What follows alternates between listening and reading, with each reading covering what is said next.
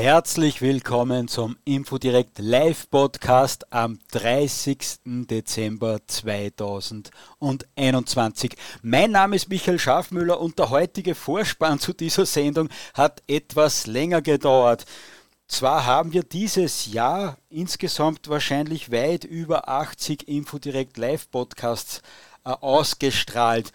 Aber aufgrund mangelnder Ressourcen haben wir den letzten Infodirect Live Podcast Ende November übertragen und das waren jetzt ein paar Tage dazwischen und technisches Wissen, zumindest digital-technisches Wissen, vergisst man ja sehr schnell und jetzt hat das alles etwas länger gedauert. Wir haben uns aber dazu entschlossen, dass wir unbedingt dieses Jahr noch einen Infodirect Live Podcast senden müssen, um einen Jahresrückblick zu zu geben und auch diese über 80 Sendungen in diesem Jahr würdig abzuschließen. Wenn ich immer spreche von wir, dann betrifft das heute, hat aber viele andere Male auch Florian Machel getroffen getroffen, trifft, Florian, trifft auf Florian Machel zu. Der ist ja Stammgast bei uns in den Sendungen und mit seinen heißen Neuigkeiten und Hintergrundinformationen immer ein sehr wohlgelittener Gast von unseren Zuhörern und natürlich auch von mir. Ich freue mich sehr, dass der Florian Machel heute also auch in der Sendung ist. Florian, herzlich willkommen. Einen schönen guten Abend und vielen Dank für die Einladung. Was wir beide, ja danke, dass du dir wieder Zeit genommen hast, am vorletzten Tag des Jahres um 21.30 Uhr ist ja das keine Selbstverständlichkeit. Was wir beide heute vorhaben, betrifft euch, liebe Zuhörer, auch besonders, weil ihr seid dazu aufgerufen, dass ihr euch in die Sendung einbringt und uns erzählt, was für euch der Höhepunkt, der traurige oder positive Höhepunkt des Jahres war. Wer das machen möchte, der braucht nur auf Telegram auf den Infodirekt-Kanal kommen, da in den Live-Chat einsteigen und dann einmal auf das Männchen äh, klicken, das auf eurem Display zu sehen ist und schon seid ihr in der Sendung herinnen. Wenn ihr wollt, dass diese Sendung mehr Menschen hören, dann freue ich mich, wenn ihr den Link dazu weiter verbreitet, wenn ihr diesen Live-Chat hier auf Telegram, wenn ihr dazu eure Freunde einlädt und auch auf YouTube, Facebook und Twitter den Link weiter verbreitet. Dann macht es gleich viel mehr Spaß, wenn wir mehr Leute sind. So, ich glaube, ich habe das Wichtigste gesagt. Florian, das heißt, wir können in die Sendung starten und wir schauen dann beide zwischendurch immer wieder, ob schon jemand aufzeigt und in die Sendung möchte. Wir haben kurz vorher miteinander gesprochen und haben gesagt, versuchen wir das Ganze einmal äh, chronologisch anzugehen. Und äh, Florian, was war äh, für dich da im ersten Teil des Jahres, in den ersten Monaten vielleicht das, was unbedingt erwähnt werden sollte in dieser Sendung?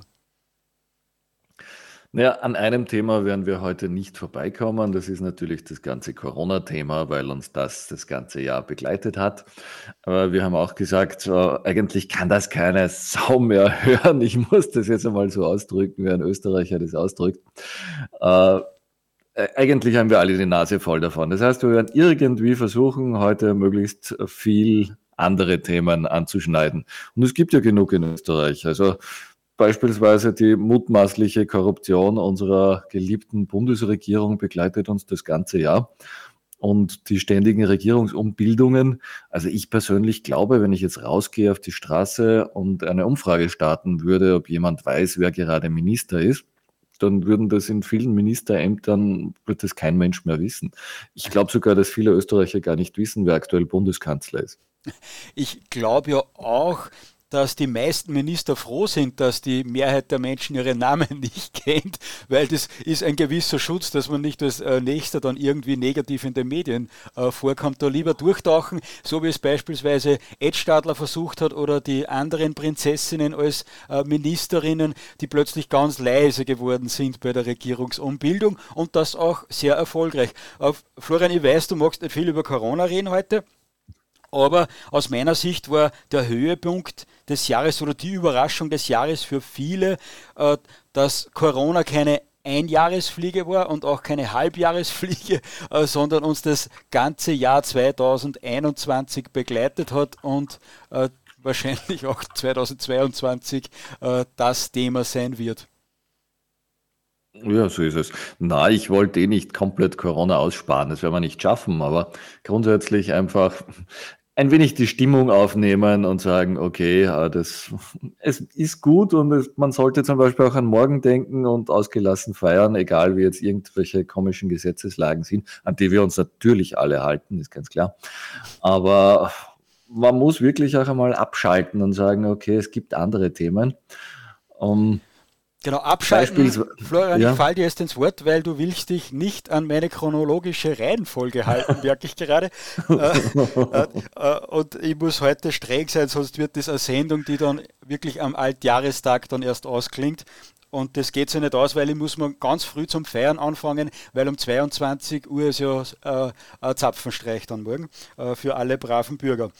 Hm, ich, würde sagen, das erste heiße Thema und die wirkliche Überraschung war aus meiner Sicht im Jänner die wirklich riesengroßen Demonstrationen in Wien. Ich glaube, die erste war am 16. Äh, Jänner mit, mit weit über 10.000 äh, Teilnehmern, äh, wo friedlich rund und, und legal rund um den Ring in Wien spaziert worden ist, also rund um die Innenstadt auf dem Ring und dann die am 31. Jänner dann die hat man schon gemerkt, da ist was in Bewegung. Da hat die Regierung dann die, alle Demonstrationen oder fast alle Demonstrationen und Kundgebungen untersagt. Äh, dann hat die FPÖ eine Kundgebung angemeldet und sogar die wurde, wie wir jetzt wissen, rechtswidrig untersagt. Die Menschen sind dann trotzdem auf die Straße gegangen, wurden massiv mit Anzeigen belegt und haben sich aber dann, gibt es aus meiner Sicht eine sehr interessante äh, Videoreportage von Infodirekt dazu, haben sich dann trotzdem auf den Ring äh, auf, auf, dem Ring, also auf der riesengroßen Straße, Straße rund um äh, der Innenstadt, äh, da den Platz genommen, sind dann weg weggelau also wegmarschiert, haben sich in Bewegung gesetzt, wurden dann von der Polizei eingekesselt und dann war, war da sicher eine Stunde oder zwei Stunden lang Kesselung und plötzlich haben es die Demonstranten geschafft, friedlich aus diesem Kessel auszubrechen und dann war das ein Spaziergang und eine Demonstration, äh, wie ich es meinen Enkelkindern wahrscheinlich noch erzählen werde, durch die engen Gassen durch Wien mit Kurz muss weg schreien. Also das war herrlich, hat auch andere Demonstra Demonstrationen in Berlin dann wieder angesteckt. Das, wie, wie, hast du das erlebt, Florian? Die Demos äh, zu Jahresbeginn waren sehr motivierend. Sie haben sehr vielen Menschen gezeigt, dass sie nicht allein sind in ihrer Kritik an der Regierung, an den Maßnahmen. Also es waren ganz, ganz tolle Gemeinschaftserlebnisse. Und was wir in diesem Jahr insgesamt erlebt haben, war doch, dass viele Mitmenschen, aber auch viele Medien ihr wahres Gesicht gezeigt haben. Das haben sie schon im Vorjahr getan.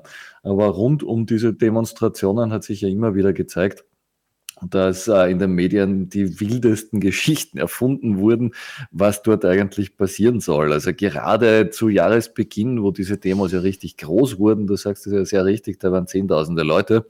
Ich glaube bei einer sogar um die 50.000. Mittlerweile ist das auch schon lange übertroffen. Aber im demonstrationsfaulen Österreich so viele Leute auf die Straße zu bekommen, ist einmal toll. Und in den Medien ist dann gestanden, dass das alles Rechtsradikale sind und Corona-Leugner und Schwurbler und am Schluss sogar noch Neonazis, die da durch äh, Stadtviertel ziehen und Menschen bedrohen und bespucken und sonst irgendwas. Und das war alles gelogen. Und es ist gut, dass die Medien so dreist lügen. Bis heute machen sie das. Also wir haben heute Demonstrationen in Wien mit weit über 100.000 Leuten und in der Zeitung steht da teilweise irgendwas von ein paar tausend. Also diese Lügen sind so wahnsinnig offensichtlich, dass sie vielen Menschen die Augen geöffnet haben.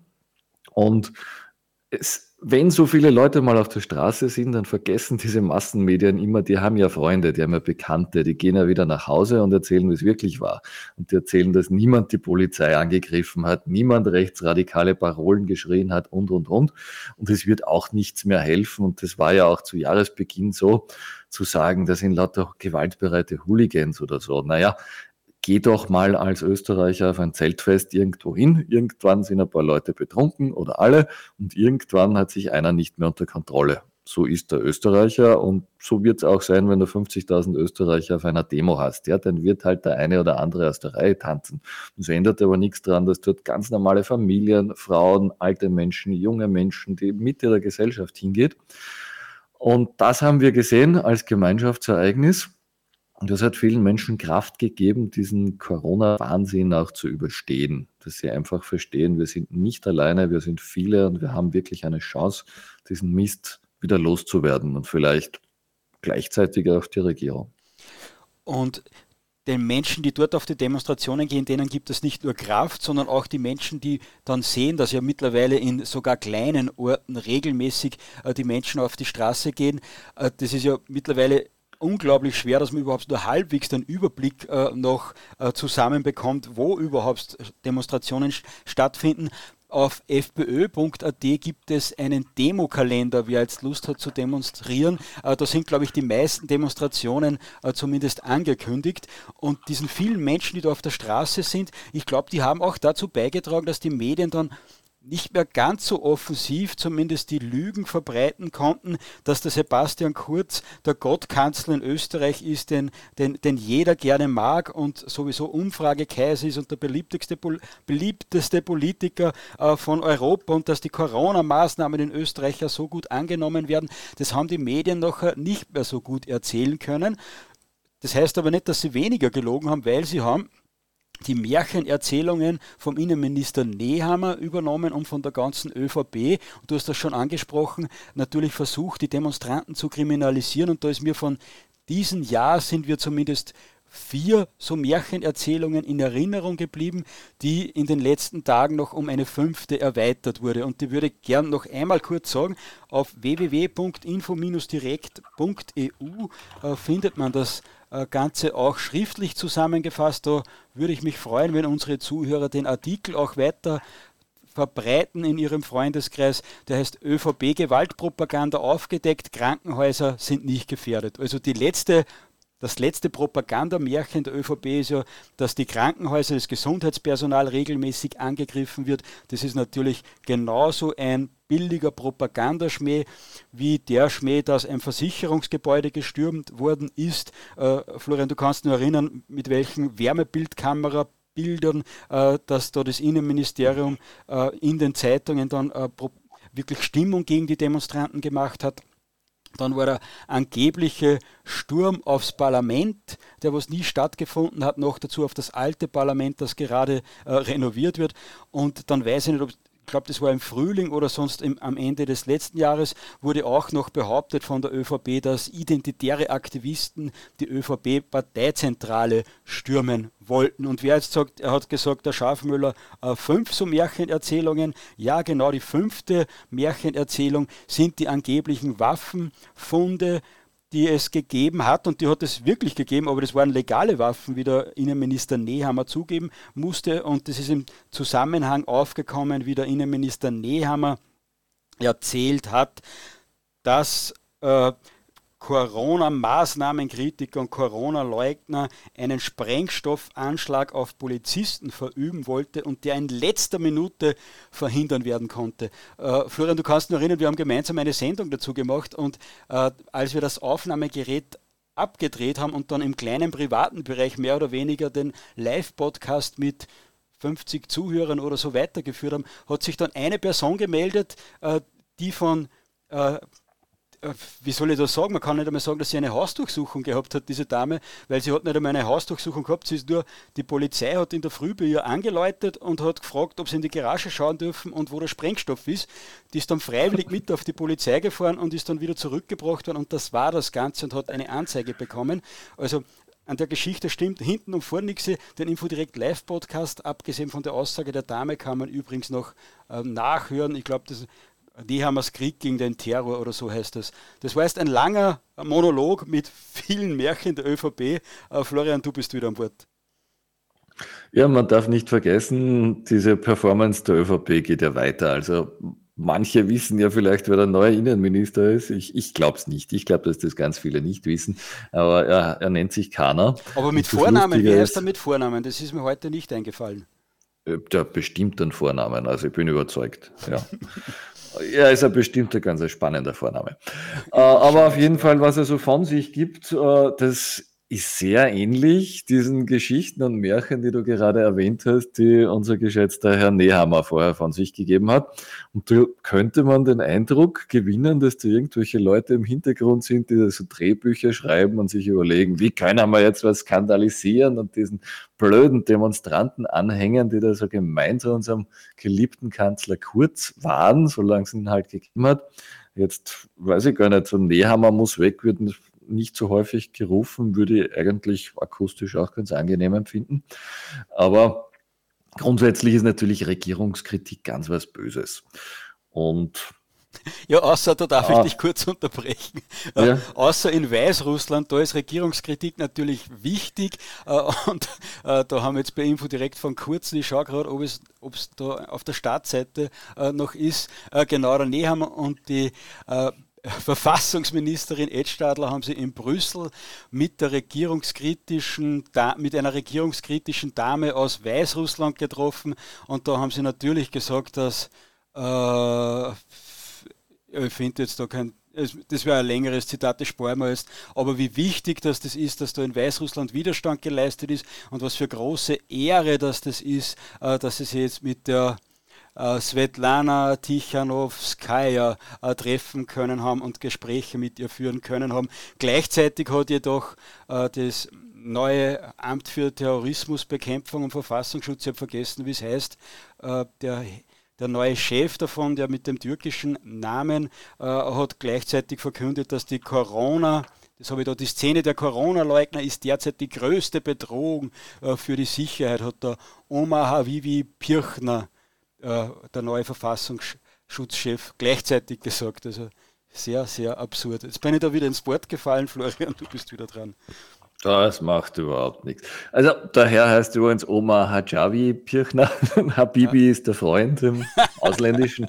Ich weiß es noch ein bisschen aus meiner Zeit von den Asylheimern. Ich hatte ja die Freude, zwei zu leiten und ein wenig Einblick zu bekommen, mhm. was man im Info direkt auch nachlesen kann seit drei Ausgaben. Genau. Ähm, ja, wobei ich weiß gar nicht, ich kann den noch gar nicht einschätzen, den Herrn Pirchner. Ja, also ÖVP. Wahrscheinlich, ja, wahrscheinlich ist er von der ÖVP eingesetzt worden und dementsprechend möglicherweise da. Äh, es gibt Fotos, da läuft er mit einer ÖVP-Jacke herum, angeblich nur, weil er seine Frau im Wahlkampf unterstützen äh, wollte und eigentlich hat er mit der ÖVP eh nichts zu tun. Aber naja.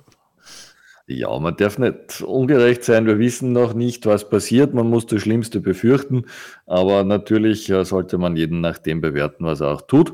Ich habe mir den Lebenslauf des Herrn Birchner mal durchgelesen und als Polizist war er offensichtlich ziemlich gut und hat da ziemlich vernünftige Dinge gemacht gegen das organisierte Verbrechen. Also ich bin von jetzt meiner Persönlichkeit her niemand, der jemanden da jetzt vorverurteilen will. Die ähm, das neue BVD heißt übrigens Direktion Staatsschutz und Nachrichtendienst, was ja sehr spannend ist, weil die Verfassung überhaupt keinen äh, Platz mehr hat in dieser Institution. Und andererseits ist es auch logisch, weil wir haben ja nie gewusst, welche Verfassung da jetzt verteidigt wird. Also die österreichische kann es ja nicht unbedingt sein, aber du hast eh vorher schon gesagt, dass wir uns für die Menschenrechte in anderen Ländern wahnsinnig interessieren bei uns kann man natürlich mit größter Polizeigewalt gegen friedliche Familien vorgehen, die halt äh, vergessen haben, eine Maske aufzusetzen in der Öffentlichkeit. Da fällt mir auch noch etwas dazu ein, weil du ja vorher gesagt hast, dass auf jedem Zeltfest, bei jeder größeren Demonstration natürlich immer wieder äh, auch äh, Menschen gewalttätig werden, gerade wenn alles unter so einem hohen Druck steht wie jetzt, die Menschen äh, teilweise nirgends hin können, nicht mal ins Fitnessstudio gehen können, also nirgends den Druck ablassen können, auch nicht ins Gasthaus gehen und und und. Und da ist mir bei den Corona-Demonstrationen aber aufgefallen, dass die viel, viel friedlicher sind wie manches Zeltfest, auf dem ich war. Und die, die teilweise kurzen, kleinen, aber nicht sehr heftigen Auseinandersetzungen, die stattgefunden haben, waren halt meistens, weil entweder irgendein Antifa-Aktivist äh, provoziert hat, indem dass er gesagt hat, ich bin ja Journalist und fotografiere allen Menschen äh, mitten ins Gesicht, äh, um das dann irgendwo zu veröffentlichen. Das, äh, da haben die Menschen naturgemäß wenig Freude damit, äh, wenn sie von Denunziation dann vermutlich betroffen sind. Und das andere war, wenn die Polizei halt mitten in die Demo hineingeht und da nicht irgendwelche äh, Redelsführer, Hooligans oder sonst wehrhafte Menschen rausholt, sondern ich habe das persönlich erlebt, äh, dann auf ältere Frauen beispielsweise losgeht und die einfach aus der Demo herauszieht. Und dass dann die Menschen äh, etwas wütend werden und bei der Polizei mal nachrücken und vielleicht auch die ein oder andere Bierdose in Richtung Polizei fällt, ist sicher nicht begrüßenswert, aber aus meiner Sicht zumindest teilweise verständlich und von der Polizeiführung zumindest aus meiner Sicht, das ist meine Meinung, äh, bewusst herbeigeführt. Die setzen da auf Eskalation. Ich habe das selbst erlebt auf Demonstrationen, äh, dass dort äh, zufälligerweise, wo es dann gleich zu einem Polizeizugriff kommt, äh, dann die ganzen Antifa, äh, angeblichen Antifa-Journalisten, äh, also die angeblichen Journalisten mit, äh, mit Antifa-Hintergrund dann stehen und die ganzen etablierten Medien auch dort sind und dann sofort natürlich zum rechten Moment die Kamera zücken, dass sie genau die Aufnahmen bekommen, äh, die sie ja so gerne haben. Das wirkt tatsächlich ziemlich inszeniert teilweise. Also diese zeitliche Zusammentreffen von Polizeieinsätzen, wo dann wieder ganz hart gegen Einzelne durchgegriffen wird, die sind wahrscheinlich kein Zufall. Und es war auch letztens ganz witzig, dass bei so einer Aktion dann der, der Cobra-Chef, glaube ich, war es, oder ah, ich weiß jetzt die Einheit nicht, die Zugriffseinheit, auf jeden Fall, der ist ohne Maske ganz vorne gestanden, dass er ja gut im Bild ist. Also es fällt schon auf. Ähm, was ich noch dazu sagen wollte zu den ganzen Märchen, das können wir schon noch erwähnen. Mhm. Da gab es ja diese Vorwürfe gegen den ähm, ehemaligen Leiter der Freiheitlichen Jugend in Salzburg, den Möseneder Roman. Möseneder, ja. Dem wurde ja vorgeworfen, schwerste Gewalt gegen die Polizei ausgeübt zu haben. Das ist, glaube ich, das Märchen Nummer 6 der ÖVP. Und wenn man sich die, ähm, die Videodokumente dann ansieht, dann war natürlich wie immer alles ganz anders. Erstens kamen natürlich die Vorwürfe wieder mal alle von der Antifa. Mhm. Was von denen kommt, also was von linksextremer Seite kommt, muss man als Journalist eines Mainstream-Mediums ja nicht hinterfragen oder überprüfen. Das ist ja nicht wichtig. Das sind ja alles Experten von Geburt an. Und was passiert ist, ist schlicht und ergreifend irgendjemand, und das war nicht der Herr Möserne, der hat also eine Rauchbombe gezündet. Da kann man jetzt sagen, Rauchbomben braucht man jetzt nicht unbedingt auf einer Demo, wäre meine Meinung. Andere sehen das anders, machen lustigen Rauch, stinken und alle husten, ist ganz toll. Und auf jeden Fall haben die Polizisten und die Demonstranten mit diesem Ding Fußball gespielt, ja, weil keiner Lust hatte, dass ihm das ins Gesicht raucht. Also es ist ständig hin und her geschossen worden, aber völlig ohne Aggression. Also da war jetzt kein Hooligan dabei, der einen Elfmeter schießen wollte, sondern es wurde halt einmal dahin und einmal dorthin gekegelt. Ja, lustigerweise, also da darf ich dich, Florian, kurz unterbrechen. Ich habe mir heute ja. die Videos erst wieder angesehen am Vormittag und äh, wie hätte man dieses Herumschießen äh, dieser, äh, äh, dies, dieses Rauchwerks verhindern können, indem dass die Polizei einfach äh, diese, diesen Rauch doch nicht jedes Mal wieder Richtung Demonstranten gekickt hätte, sondern einfach mit einem Versal, wie wir sagen, äh, nach hinten, dann wäre eine Ruhe gewesen. Natürlich, aber wie gesagt, da war nichts Bösartiges dran und ich glaube, dass da viele Beamte eingesetzt werden, die Menschen sind und auch mal einen Spaß machen wollen und es hat sie wirklich von beiden Seiten irgendwie lustig ausgesehen.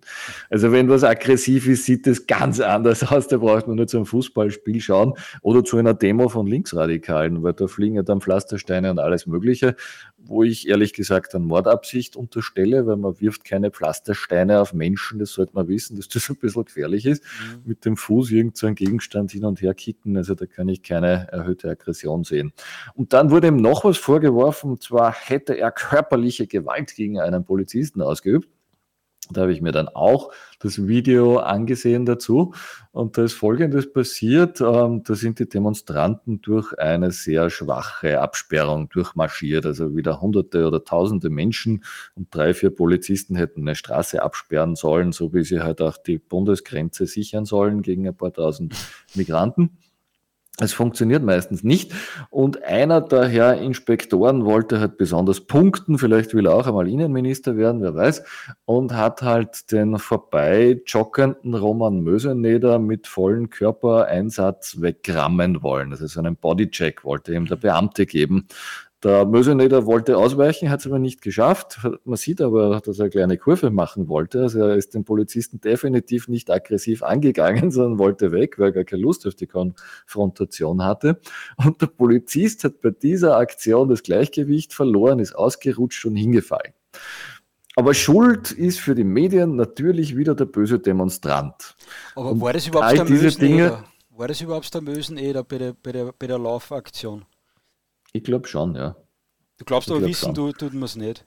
100%. Na, ich weiß schon, weil ich habe ihn gefragt. Ah, passt, ja, sehr gut, dann ist das geklärt. ja, na, äh, das sieht man, also das ist ja ganz klar. Weißt du, es wird alles, und das ist auch gut, es wird alles fotografiert und gefilmt. Mhm. Das ist in dem Fall wie in vielen anderen Fällen, die auch vor Gericht bereits verhandelt wurden, wie zum Beispiel gegen den Martin Rutter. Das ist sehr gut, weil man am Gewand sieht, wer ist wer und was hat wer getan. Und die Leute, die da demonstrieren gehen, sind wirklich zu 99,99 Prozent friedlich und nett und haben keine Lust auf eine Schlägerei mit der Polizei oder sonst irgendeinen Scheiß. Und der Rutter ist ja heuer zweimal freigesprochen worden. Dem haben sie auch immer vorgeworfen, dass er aggressiv war gegen Polizisten. Und das hat sich herausgestellt, dass es nicht passiert ist und er hatte sogar Richter, die ganz klar gesagt haben, der Polizist ist unglaubwürdig, was ich mitbekommen habe. Mhm. Also der, der hätte da zig Videos mitgenommen vor Gericht und ich glaube 20 Zeugen und das ist gar nicht angehört und angesehen worden, weil der Richter von vornherein entschieden hat von allem, was er vorher gesehen hat, das ist ein Blödsinn. Das ist nie passiert und es ist nie passiert.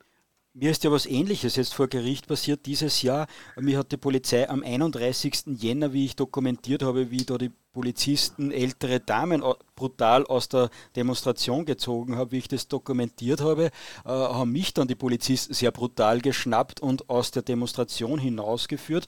Daraufhin habe ich eine Maßnahmenbeschwerde äh, gemacht, hat es dann zwei Gerichtstermine gegeben und ich bin sehr, sehr, sehr froh, dass wir so viele Videodokumentationen davon auch hatten, weil was die die Polizisten vor Gericht erzählt haben, äh, das hat mit der Realität halt einfach gar nichts mehr zu tun gehabt. Äh, die haben gesagt, obwohl ich Mikrofon und Kamera in der Hand hatte, äh, wurde beispielsweise behauptet, ich hätte die Manifestanten mit Handbewegungen und verbalen Ausdrücken dazu aufgerufen, in ihrer verwaltungsrechtlichen Straftat, na, ihr Verwaltungsrecht egal, in, in, bei der Demonstration halt einfach zu, äh, zu bleiben, um es einfach zu machen, äh, wo ich vor Gericht dann gesagt habe, wie soll das gehen, wenn ich Kamera in der Hand habe und Mikrofon, wie haben denn die Gesten ausgeschaut, hat kein Polizist sagen können. Dann haben sie die Videos gesehen und dann haben sie plötzlich behauptet, dass man im Video sieht, äh, dass ich flüchten wollte.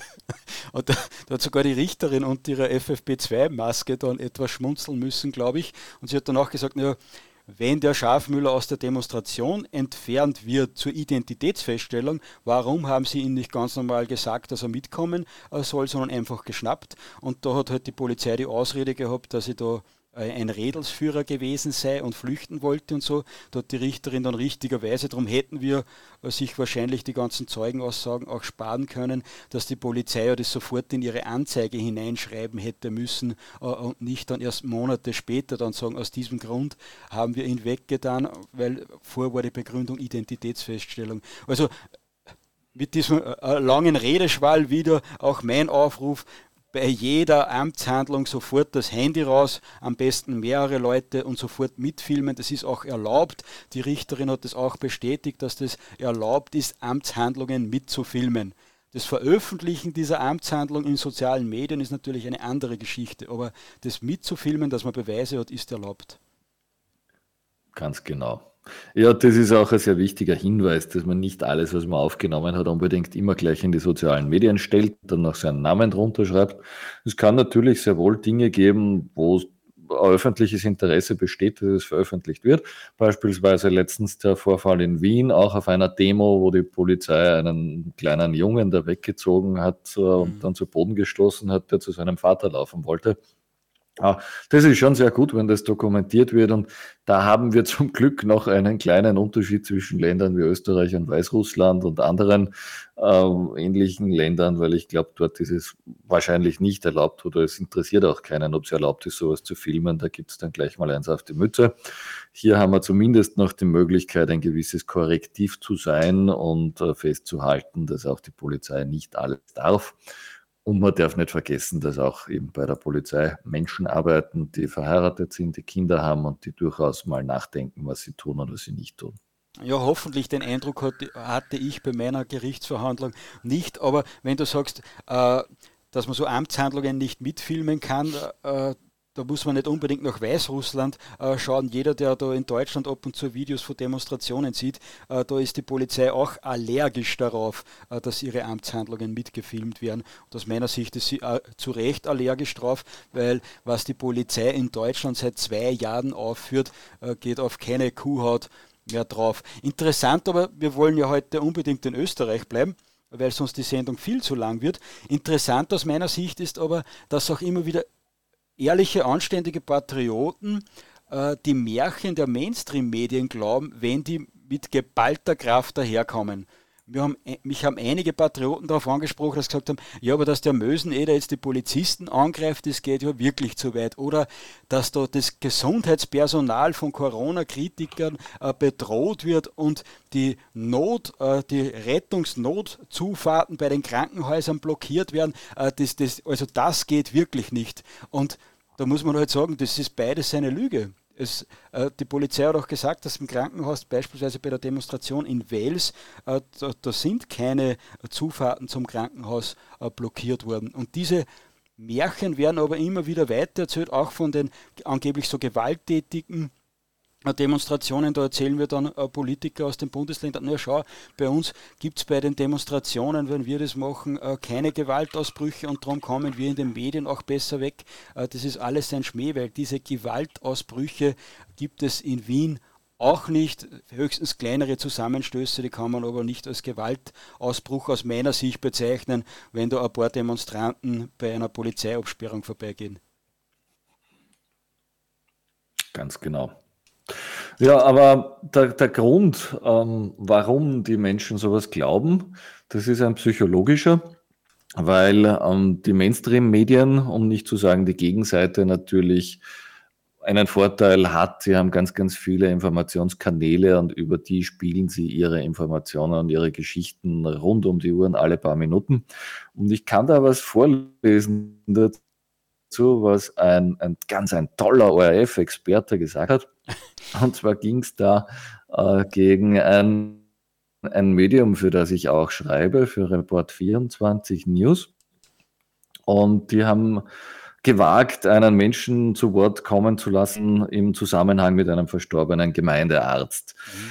Äh, woraufhin der ORF äh, alles Mögliche versucht hat, dass diese Berichterstattung unterbunden wird und letztendlich dann halt ein bisschen eine Hassproduktion gemacht hat und alle wieder in einen Topf mit Fake News und was weiß ich, wie schlimm das ist, geworfen hat. Mhm. Und da durfte eben ein Experte auftreten, der erklärt hat, wie die Fake News der alternativen Medien funktionieren. Das ist super spannend. Ich lese das einmal vor. Das Bombardement mit Informationen hat zwei Effekte. Der erste Effekt ist der sogenannte Wahrheitseffekt. Je öfter eine Information, eine Aussage wiederholt wird, desto größer wird ihre Glaubwürdigkeit.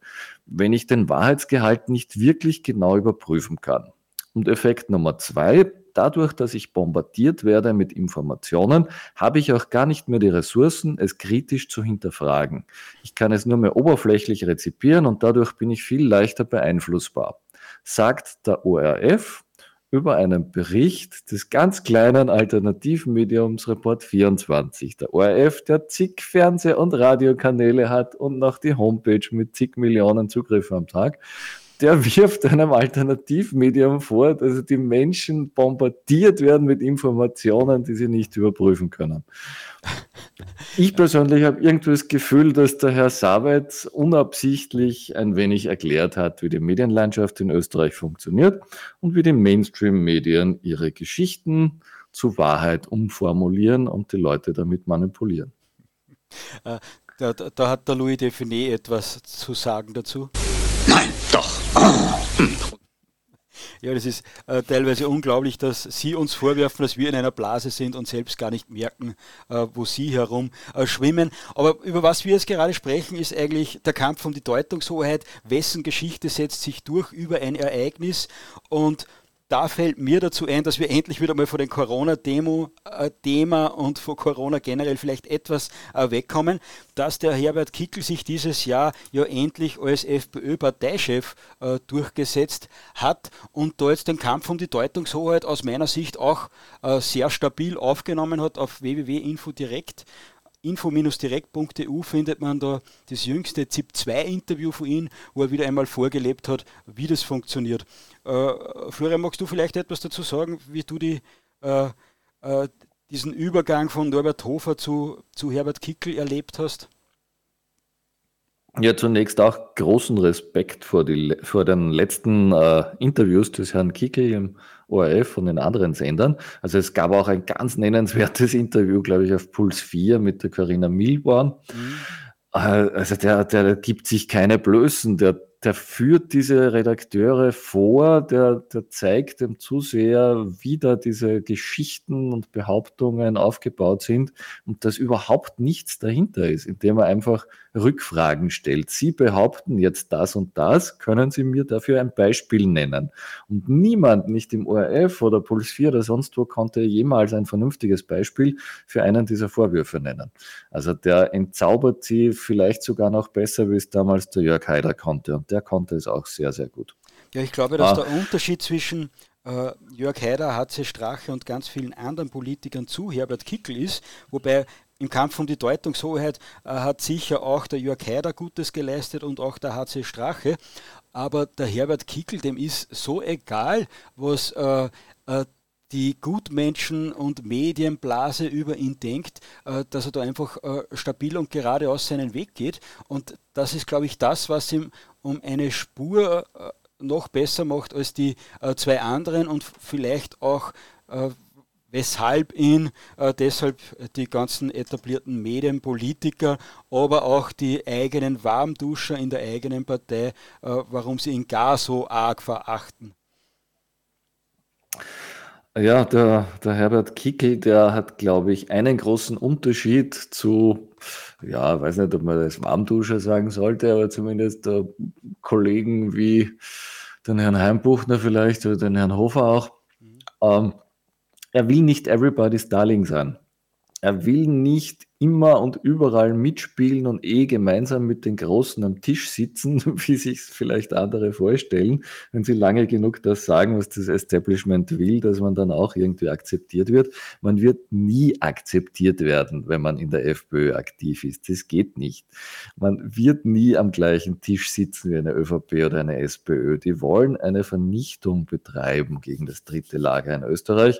Und wer das nicht verstanden hat, der soll bitte bei der ÖVP beitreten oder sonst irgendwo. Ja, bei der ÖVP Aber brauchen es, es wird sich Leute, nicht ausgehen. Bei der ÖVP brauchen sie diese Leute leider nicht. Und die Medien machen das aus meiner Sicht ganz, ganz, ganz geschickt.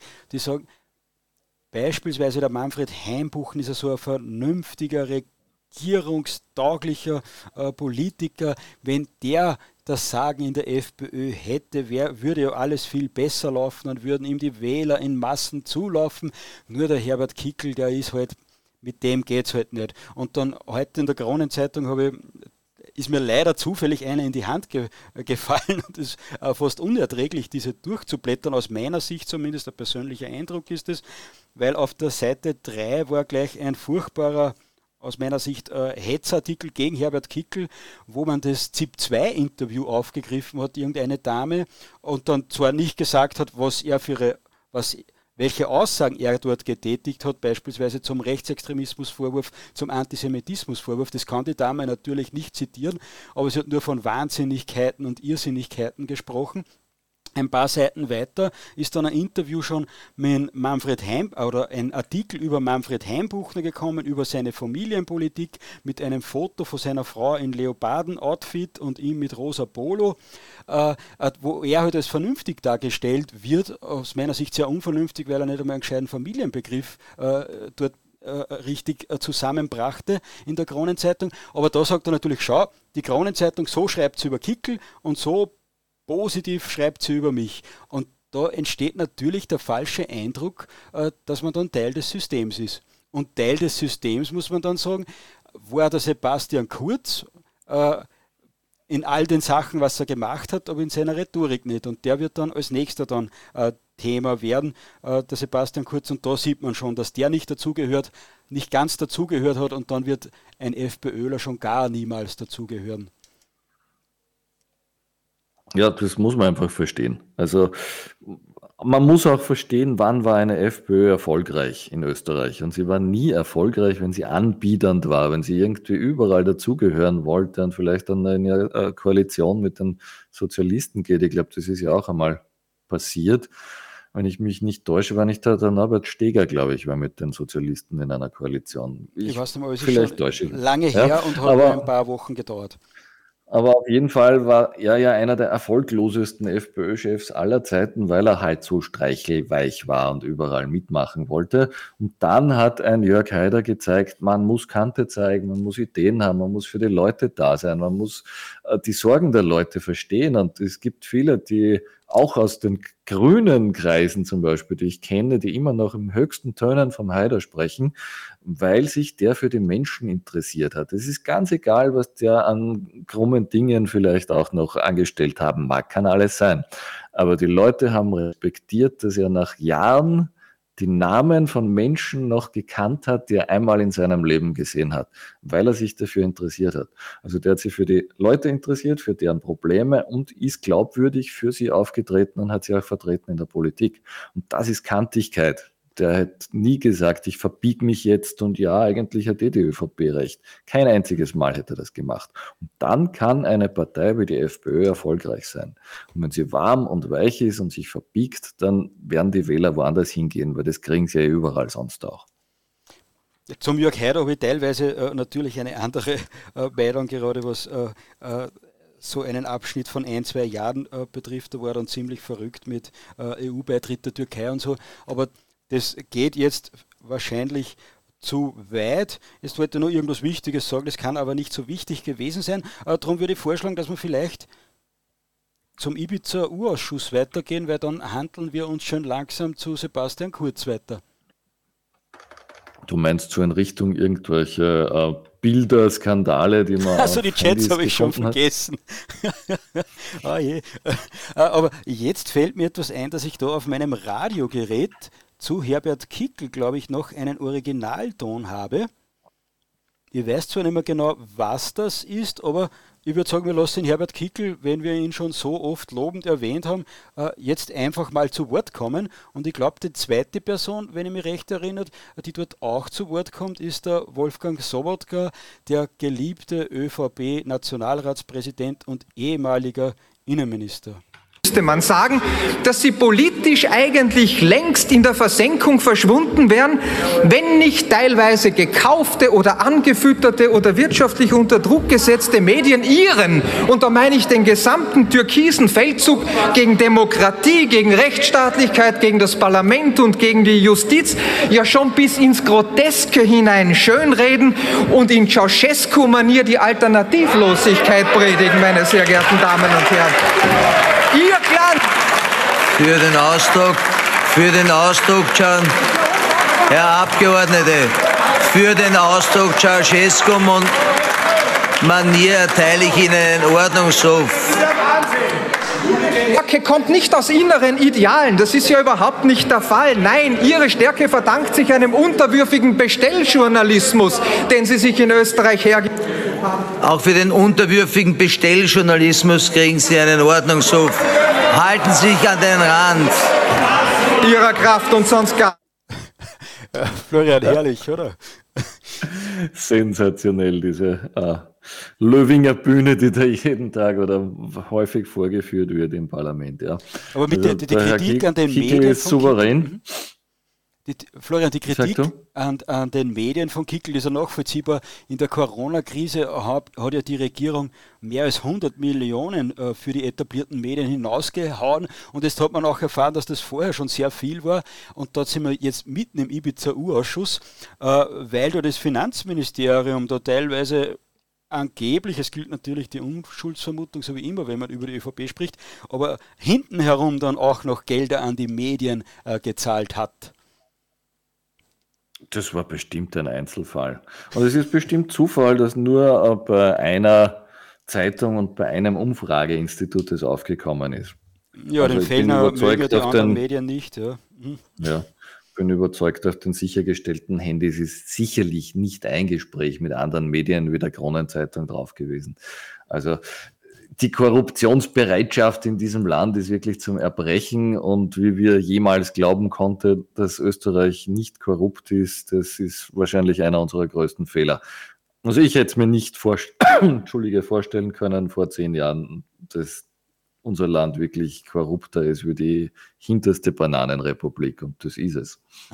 ah, be mhm, bevor wir jetzt vielleicht zum Sebastian Kurz gehen, du wolltest ja unbedingt eine Chronologie und du hast was ganz furchtbar Wichtiges vergessen. Bitte, mehrere Sachen und, vergessen. und zwar im, im Jänner äh, gab es noch eine Ministerin, vielleicht erinnerst du dich an den Namen, ist ja mein Running Gag, dass keiner mehr weiß, wie die alle heißen.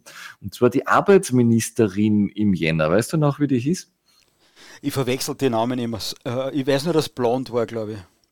Du brauchst dich da auch nicht schämen dafür. Ich sag dir, jeder Österreicher auf der Straße weiß nicht mehr, wer Minister war, weil es eh wurscht ist. Das ist ja auch so ein Kennzeichen unseres Landes. Es kann jeder Minister werden, der muss auch keine Ausbildung oder sonst irgendwas haben. Er muss nur halt brav aufzeigen und das vorlesen, was ihm die ÖVP irgendwie vorlegt. Es war damals die Christine Aschbacher. Und die ah, Frau Aschbacher war ja so dermaßen Doktor. kompetent. Naja, nicht mehr, ne? glaube ich. Ja. Aber die war so kompetent, die ist wahnsinnig aufgefallen mit ihren super tollen Reden und Vorträgen, wo jeder glaubte, wo kommt die her und wo kommen diese Texte her. Und im Jänner äh, musste sie dann zurücktreten, weil festgestellt wurde, dass ihre Doktorarbeit halt vielleicht doch nicht ganz von ihr war. Äh, äh, Florian, du verbreitest da natürlich Fake News. Ich habe nämlich den ÖVP Newsletter abonniert und da hat mir dann, ich weiß nicht mehr wer, aber wir sind da im ÖVP Newsletter ja alle äh, per Du und da hat mir dann irgendeine Dame erklärt, äh, dass sie aus privaten Gründen jetzt zurücktritt und der Sebastian hat ja dann noch gedankt für die gute Arbeit und da ist ihre ihre Plagiate sind da mit keinem einzigen Wort äh, erwähnt worden. Ja, ja. Ja, ja. Was soll ich sagen? ja, da gibt es da gibt's leider äh, nichts mehr zu sagen, außer vielleicht äh, lassen wir den Meister Eder zu Wort kommen. Es muss auch Pläne geben, nicht? Aber es wäre eine mehr. So, Florian, äh, beim Ibiza-Untersuchungsausschuss äh, ist mir wichtig zu sagen, der war ja eigentlich geplant, als aus meiner Sicht zumindest als finaler Vernichtungsschlag gegen die FPÖ und hat sich innerhalb von ein paar Tagen dann dazu äh, entwickelt, dass eigentlich ein ÖVP-Korruptionsurausschuss war. Äh, hast du das auch so wahrgenommen? Mit Sicherheit, ja. Also das ist auch sehr interessant, dass sich dieser Untersuchungsausschuss so in Richtung ÖVP drehen konnte wird sicherlich auch auf gewisse Seilschaften der Sozialisten zurückzuführen sein. Aber das ist auch ganz wichtig. Begonnen hat dieser Ibiza-Untersuchungsausschuss schon am 22. Jänner 2020. Also der ist das ganze Vorjahr schon gelaufen. Aber so richtig spannend wurde es natürlich im laufenden Jahr. Mhm. Äh, und es gab auch immer wieder Leaks. Ähm, auch das ist ein eigener Punkt, wo man sagen kann, naja, ist das eigentlich in Ordnung, dass um, sehr intime Details von zum Beispiel Mobiltelefonen von äh, Politikern oder von hohen Funktionären da einfach an die Öffentlichkeit gehen. Und auch dieser gesamte Vorgang, wie das passieren kann, das hat ja immer den gleichen Ablauf. Ne? Äh, irgendjemand spielt es meistens dem Falter zu oder meinetwegen der Kronenzeitung, aber meistens halt irgendeiner linken Zeitung. Die können sich da durchlesen, die geheimsten Dokumente und daraus zitieren und publizieren, was immer sie wollen. Und nachher will es aber keiner gewesen sein. Ne? Keiner hat es weitergegeben. Und da kommt es dann dazu, also das sogenannte Beidelgate haben wir ja schon einmal diskutiert in einer Sendung, glaube ich. Genau. Das fand im April dieses Jahres statt. Und da wollte möglicherweise der Falter das gar nicht publizieren. Was ist dann passiert? Der Rudi Fussi, dieser Hans Dampf in allen Gassen, der da auch irgendwie an der SPÖ angestückelt ist, meiner Wahrnehmung nach, der hat es dann auf Twitter verbreitet. Der hat dann gesagt, ja, und auf dem Foto von dem Herrn Schmidt, das war ja der, der hm, ÖPAG-Chef zu, von Kurzens Gnaden, da hat man eine sehr große vierstellige Anzahl anzüglicher Bilder gesehen, die halt männliche Geschlechtsteile zeigen. Mhm. Äh, ja, und das war halt auch einer der ersten großen Skandale in diesem Jahr, die da entstanden sind. Und auch äh, ungefähr um die Zeit herum, glaube ich, äh, ist ja irgendwas mit einem Blömel gewesen. Ich glaube, da musste er zurücktreten. der, der Blömel ist da noch nicht zurückgetreten. Der hat ja letztes Jahr, letztes Jahr schon nicht mehr gewusst, ob er einen Laptop hat oder nicht. Dann hat er eine Hausdurchsuchung gehabt, die ist ihm mehr oder weniger vorher angekündigt worden. Wenn ich das recht in Erinnerung habe, war er gerade zu einer Aussage äh, bei der Polizei und die Polizei hat dann gesagt, soweit, sofern ich das richtig in Erinnerung habe, lieber Herr Blömel, wir wollen jetzt bei Ihnen zu Hause eine Hausdurchsuchung machen und der schlaue Benjamin, na wie hast du mir vorher einmal Gernot, hat dann gesagt, ja, aber Moment, meine Frau, die ist mit einem kleinen Kind zu Hause, Darf ich dir bitte sagen, dass sie jetzt gerade nicht zu Hause sein soll, wenn ihr mit der Polizei unsere Wohnung durchsucht? Die Polizei hat das anscheinend äh, gestattet und wie die Polizei dann zu ihm gekommen ist, war natürlich kein Laptop da, weil seine Frau mit Kind und Laptop spazieren gegangen ist. Also, das, das, so etwas kann es nur in Österreich geben, hoffe ich zumindest. Und du hast angesprochen, die Chats mit den ganzen Beil-Pics und so. Ein paar Sachen sind aber, glaube ich, für die Öffentlichkeit schon relevant und wahrscheinlich auch nicht schlecht, dass sie aufgekommen sind. Da schreibt der Sebastian Kurz den Thomas Schmidt, der ja, sehr hoher äh, ÖVP-Beamter äh, war im Finanzministerium am Schluss, glaube ich, kriegst eh alles, was du willst. Und der Schmidt schreibt zurück, äh, ich bin so glücklich, liebe meinen Kanzler. Und mittlerweile sind ja von den Schmidt noch äh, interessantere Chats aufgetaucht. Nämlich da dürfte er einen Finanzbeamten geschrieben haben, da ist darum gegangen, ob der Sigi Wolf, der jetzt die MAN-Werke gekauft hat, das dürfte ein ÖVP-Intimus sein. Es gilt natürlich wie immer die Unschuldsvermutung.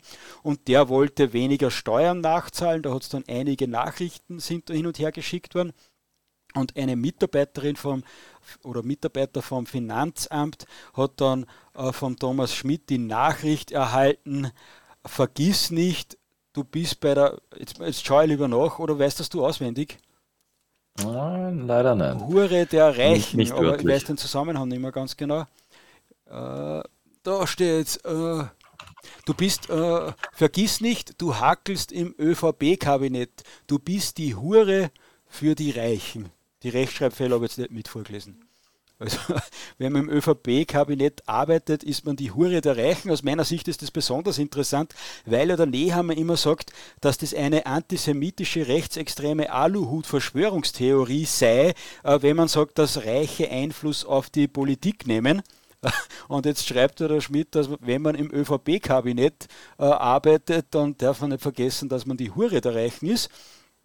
Und Florian, hast du jetzt etwas zu sagen? Sonst würde ich dann gleich zum Sigi Wolf weitergehen, weil aus meiner Sicht gibt es da noch etwas Interessantes dazu. Ja, man sollte sich schon diese Formulierung gut merken, weil ich glaube, das ist die prägnanteste Beschreibung der ÖVP, die man jemals zustande bringen wird.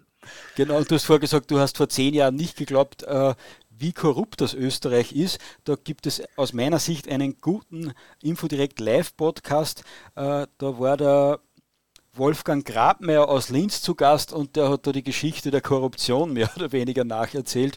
Und es ist unglaublich, was sich da alles getan hat. Und von daher kommt wahrscheinlich auch äh, das Selbstverständnis einiger Roten und Schwarzen, äh, dass Österreich eh ein Selbstbedienungsladen ist und dass das Teil der Politik ist.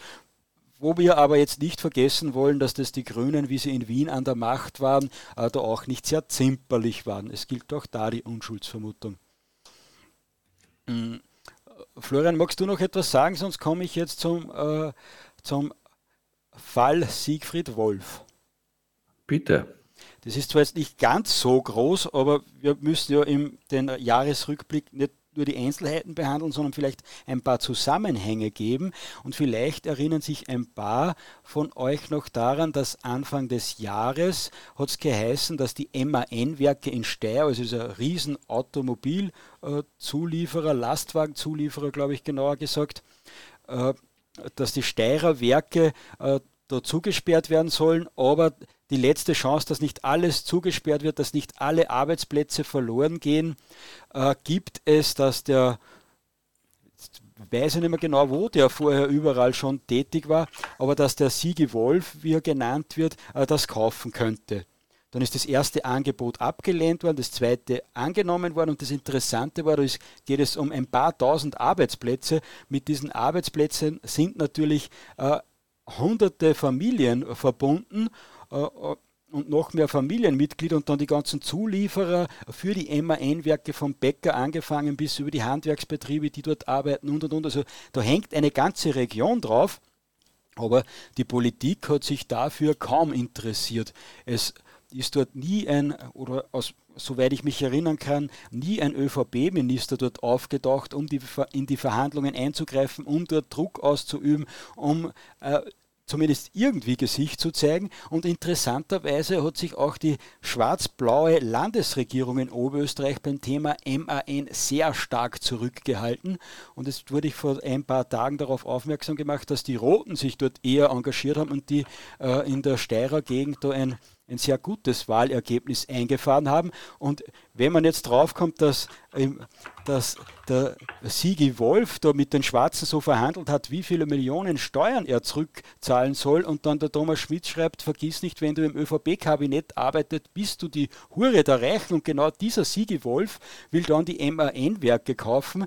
Da ist es aus meiner Sicht nicht mehr verwunderlich, dass äh, niemand von der ÖVP, von der Bundesregierung, die Grünen nicht, die Schwarzen nicht, äh, sich um die Steirer Werke äh, da kümmern und auch von der schwarz-blauen Landesregierung äh, da beide Augen zugemacht werden. Weil auch von einem Heimbuchner hat man sehr wenig gehört und das könnte aus meiner Sicht zumindest den Grund haben, wenn der liebe Landeshauptmann Stelzer, das ist natürlich jetzt eine Unterstellung und das gilt wie immer für alle die Unschuldsvermutung, aber wenn der liebe Herr Landeshauptmann Stelzer zum lieben Manfred Heimbuchner sagt, äh, du Mandi, in Steyr machen wir keinen Wirbel, äh, dann ist es halt einfach so. Genauso wie äh, bei dem KTM-Skandal die FPÖ in Oberösterreich nie etwas gesagt hat oder auch bei dem Maskenbeschaffungsskandal in Oberösterreich auch nie ein Blauer den Mund dazu aufgemacht hat, zumindest auf Landesebene. Was sagst du zu meiner Theorie? Glaubst du, dass der Sigi Wolf so viel Einfluss hat, dass die Politik dann darauf verzichtet hat, um die Steirer Werke, um die MAN-Werke in Steyr zu kämpfen? Ja, definitiv, definitiv. Ja, also man sieht ja die Verflechtungen auch bei anderen Großbetrieben. Ich glaube, bei KTM gab es ja auch einige spannende Diskussionen über Förderungen. Äh, wo man, wenn man jetzt kantige Oppositionspolitik machen will, sicher sehr, sehr gut äh, angreifen kann. Nur äh, glaubt ja die FPÖ in Oberösterreich irgendwie in einer Koalition zu sein. Das muss man auch immer dazu sagen. Äh, in Oberösterreich gibt es eine Proportsregierung. Man erhält so viele Sitze in der Landesregierung, wie man Stimmen hat. Das heißt, wenn man jetzt einmal gegen die ÖVP etwas sagen würde, würde man jetzt nicht automatisch überall rausfliegen. Die Stimmen hätte man trotzdem. Vielleicht würde man die eine oder andere Position und Funktion oder das eine oder andere Budget verlieren. Aber gut, man muss auch einmal lernen, dass man sagt, okay, liebe Freunde, ihr wollt, dass wir euer Spiel mitspielen, dann müsst ihr aber auch für unsere Partei oder für unsere Wähler etwas tun. Und das fehlt mir ja völlig. Und wenn man jetzt dann auch weitergeht, du hast angesprochen, Arbeiter in Steyr beispielsweise, mhm. Arbeit, Arbeiter, Arbeitnehmer. Das ist ja auch ein Bereich, den das dritte Lager in Österreich vollkommen vernachlässigt und überhaupt nicht beackert. Ich glaube, dass es sehr viele Menschen in dem Bereich gibt, die eine Affinität haben zur FPÖ, die gerne diese Partei wählen würden, aber die müssen auch einmal sehen, dass die für sie da ist, ihre Sorgen ernst nimmt, was für sie tut. Und da muss man halt in solchen Fällen auch den Ball aufgreifen und spielen. Ist nicht gemacht worden. Aber wichtiger Kritikpunkt, aber so wird man nicht punkten. Also das wird wirklich, so wie du auch schon gesagt hast, die, die Sozialisten werden das aufgreifen. Das ist ihr Kernthema und wenn sonst keiner was Gescheites zu sagen hat dazu, dann werden die dort punkten. Da Herr Heimbuchen hat natürlich schon was gemacht, was ganz wichtig ist für Oberösterreich. Ich lese vor, neue Lebensräume für das Blaukehlchen und andere hochgradig gefährdete Tiere in den Donauauen bei Enns. Da hat er sich sehr intensiv eingebracht. Ist ja auch wichtig. Er hat auch einen Preis der Wirtschaftskammer äh, bekommen, die ja ÖVP dominiert ist für fairen Wohnbau. Das war aber nicht dieses Jahr, sondern ist schon ein bisschen länger her. Den Preis hat es vorher äh, in, in, in, wie soll ich sagen, in dieser Art gar nicht gegeben, weil der hat vorher anders geheißen. Aber äh, da freut man sich äh, natürlich darüber. Aber aus meiner Sicht, die FPÖ hat sich schon sehr um die Arbeiter ge gekümmert, hat da die SPÖ mehr oder weniger an die Wand gespielt. nur in Oberösterreich hat man halt das vergessen, da ist man jetzt nicht mehr die soziale Heimatpartei, sondern die Heimatpartei, das finde ich auch ehrlich, weil äh, der der, der FPÖ-Oberösterreich-Chef Manfred Heimbuchner sagt, er ist eine, eine liberale Wirtschaftspartei man wird halt weniger Wähler ansprechen, weil der Sigi Wolf äh, wird trotzdem ÖVP wählen und die tausenden Arbeiter in Steyr werden halt dann eher SPÖ wählen. Aber ist eine nüchterne Rechnung. Man kann es natürlich auch anders machen. Da sitzt man dafür äh, dann an einem schön gedeckten Tisch vielleicht. Und wie man es richtig macht, kann man ja teilweise von den Grünen im Bund lernen. Die sind ja auch nicht mit wahnsinnig vielen Stimmen ausgestattet, sind trotzdem der Juniorpartner der Regierung, ohne die Stimmen der Grünen kann man nicht über ganz Österreich drüber fahren als ÖVP. Und die schaffen es sehr wohl, ihre eigenen Themen unterzubringen. Ich würde sogar so weit gehen, dass ich glaube, sie erpressen teilweise die ÖVP. Sie sagen, okay, bei der und der Schweinerei machen wir es auch noch mit, ja, das schlucken wir. Wir wissen, das ist gegen unsere Wähler, aber im Punkt ABC, sagen wir Klimaschutz oder irgendwelche Autostrecken und Tunnel werden nicht gebaut, da müsst ihr uns jetzt zustimmen und das setzen sie auch durch. Ja, das haben die Grünen am Anfang aus meiner Sicht noch nicht so gemacht. Sie sind erst im Herbst, wie der Sebastian Kurz immer mehr unter Druck geraten sind, ab da haben sie, glaube ich, gemerkt, dass sie auch als Juniorpartner sehr viel Macht haben. Und das ist das, was ich halt von anderen in der Regierung äh, vermisse, dass man diese Macht nicht erkannt hat. Man glaubt immer, der mit den meisten Stimmen hat die meiste Macht, aber das stimmt nicht. Ich vergleiche das gern. Es gibt immer wieder Eltern, ich gehöre zum Glück bisher nicht zu diesen Eltern, aber das, das kommt immer wieder vor, dass, dass man im Supermarkt merkt, dass sich ein drei, vier, fünfjähriges Kind im Supermarkt auf den Boden wirft und äh, mit den Händen auf den Boden trommelt und ein furchtbares Theater macht, weil es halt irgendetwas haben möchte, wo die Mama nicht gleich sagt, dass es bekommt. In dieser Situation äh, muss man sich anschauen, wer hat da die Macht. Äh, die große Mama mit äh, 60 äh, Kilo und eigenem Auto und mit Papa im Hintergrund irgendwo oder der kleine dreijährige Rotzlöffel, der am Boden liegt. Je nachdem, wie man sich dann verhält, der hat die Macht. Und äh, das kapieren viele, glaube ich, nicht, dass es in einer Regierung nicht nur um darum geht, wer das Ressort inne hat oder wer die meisten Stimmen hat, äh, sondern darum, wer am frech, frechersten auftritt und dann sagt, na gut, dann lasse ich die Regierung platzen, dann steht ihr alleine da. Und der Sebastian Kurz und auch die ÖVP ohne Grüne, wer wäre mit Sebastian Kurz noch zusammengegangen in eine Regierung? Der Norbert Hofer war schon weg bei der FPÖ. Die SPÖ äh, hätte es wahrscheinlich, äh, die schwache Randy Wagner auch nicht zusammengebracht. Die Neos waren zu klein. Dann ist niemand mehr über. Und diese Macht hat, glaube ich, haben die Grünen, glaube ich, jetzt erkannt, dass sie auch als Juniorpartner da die ÖVP, es ist jetzt eh schon fast 22.37 Uhr, die Grünen haben erkannt, glaube ich, dass sie die ÖVP doch an den Eiern backen können und, und dann schon auch die Richtung teilweise vorgeben können. Da kann man durchaus was lernen, da gebe ich dir recht. Ja, also da die Aufgabe könnten wir manchen Freiheitlichen tatsächlich geben wenn Sie auf uns hören würden, dass Sie mal von den Grünen im Bund lernen, wie man sich gegenüber der ÖVP durchsetzt und verhalten kann. Also immer nur sich verbeugen und alles schlucken ist sicherlich nicht die richtige Methode. Das Interessante ist ja, dass äh, Menschen aus der FPÖ Oberösterreich die Grünen sogar als positives Beispiel hernehmen und sagen, aus diesem Grund müssten wir lang in der Regierung sein, weil die Grünen sind diesen Weg durch die Distanz, äh, durch die Institutionen auch gegangen und waren jetzt dann am Schluss sind sie wieder in der Regierung und können können ihre Politik umsetzen. Was diese äh, angeblichen blauen möchte gern Vordenker jedoch vergessen, äh, ist, dass die Grünen nicht nur im Parlament stark waren, sondern auch auf der Straße, in der Kulturszene, in den Medien. Die haben das alles gleichzeitig betrieben, so wie, es, so wie sie es heute noch gleichzeitig betreiben. Äh, und das ist ein Gesamtkunstwerk da. Und ein paar glauben halt, dass sie nur mit brav in der Regierung sitzen und irgendwann wird die Zeit für uns spielen, da ähnliche Erfolge feiern können. Und das wird über ein paar Wohnbauprojekte hinaus wahrscheinlich nie so, so werden. Ist so, und mit Wohnbauprojekten wird man nicht wahnsinnig punkten können, weil Wohnbau wird eh erwartet von den jeweiligen Gremien, die dafür zuständig sind. Und ob da also ein roter, grüner, blauer oder sonst wer sitzt, das ist relativ wurscht. Äh, wo man punkten kann im Wohnbau, das sind diese korrupten Prozesse, die jeder gelernte Österreicher kennt. Wenn man anruft bei der Partei und sagt, man braucht eine Wohnung und die Partei sagt, super, du kannst in einer Woche einziehen, dann kriegt man die Stimme von diesen Leuten und das haben die Sozialisten und die Schwarzen in Oberösterreich seit Jahrzehnten Jahrzehnten praktiziert. Sie haben ihre eigenen Wohnbaugenossenschaften und da haben wirklich Tausende, Abertausende, wenn nicht Zehntausende Menschen ihre Wohnungen her. Und das merkt man sich auch, gerade wenn man eine Familie zum Beispiel gegründet hat und eh nicht weiß, wo man hin will und eine günstige Wohnung haben will, wenn einem da der eigene Parteifunktionär hilft mit einem Empfehlungsschreiben, das hilft für viele, viele Jahre. Und auch das ist ein, ein, Punkt, wo ich das Gefühl habe, dass das die Freiheitlichen vielleicht nicht verstanden haben, dass man damit Punkte äh, kriegen kann bei der Wählerschaft. Das ist übrigens auch ein wichtiges Thema, das wir nicht vergessen sollten. Wir hatten ja die Wahlen in Oberösterreich in diesem Jahr und das passt sehr gut in unsere Sendung, das noch ganz kurz zu analysieren. Genau, wobei ich würde da kurz, äh, relativ kurz bleiben, weil wir eh schon so viel äh, Heimbuchner-Bashing jetzt betrieben haben. Aus meiner Sicht natürlich zu Recht und es ist auch wichtig, äh, die politischen Zusammenhänge äh, da zu verstehen. Aber ich würde das gern klein halten und zur oberösterreichischen Wahl.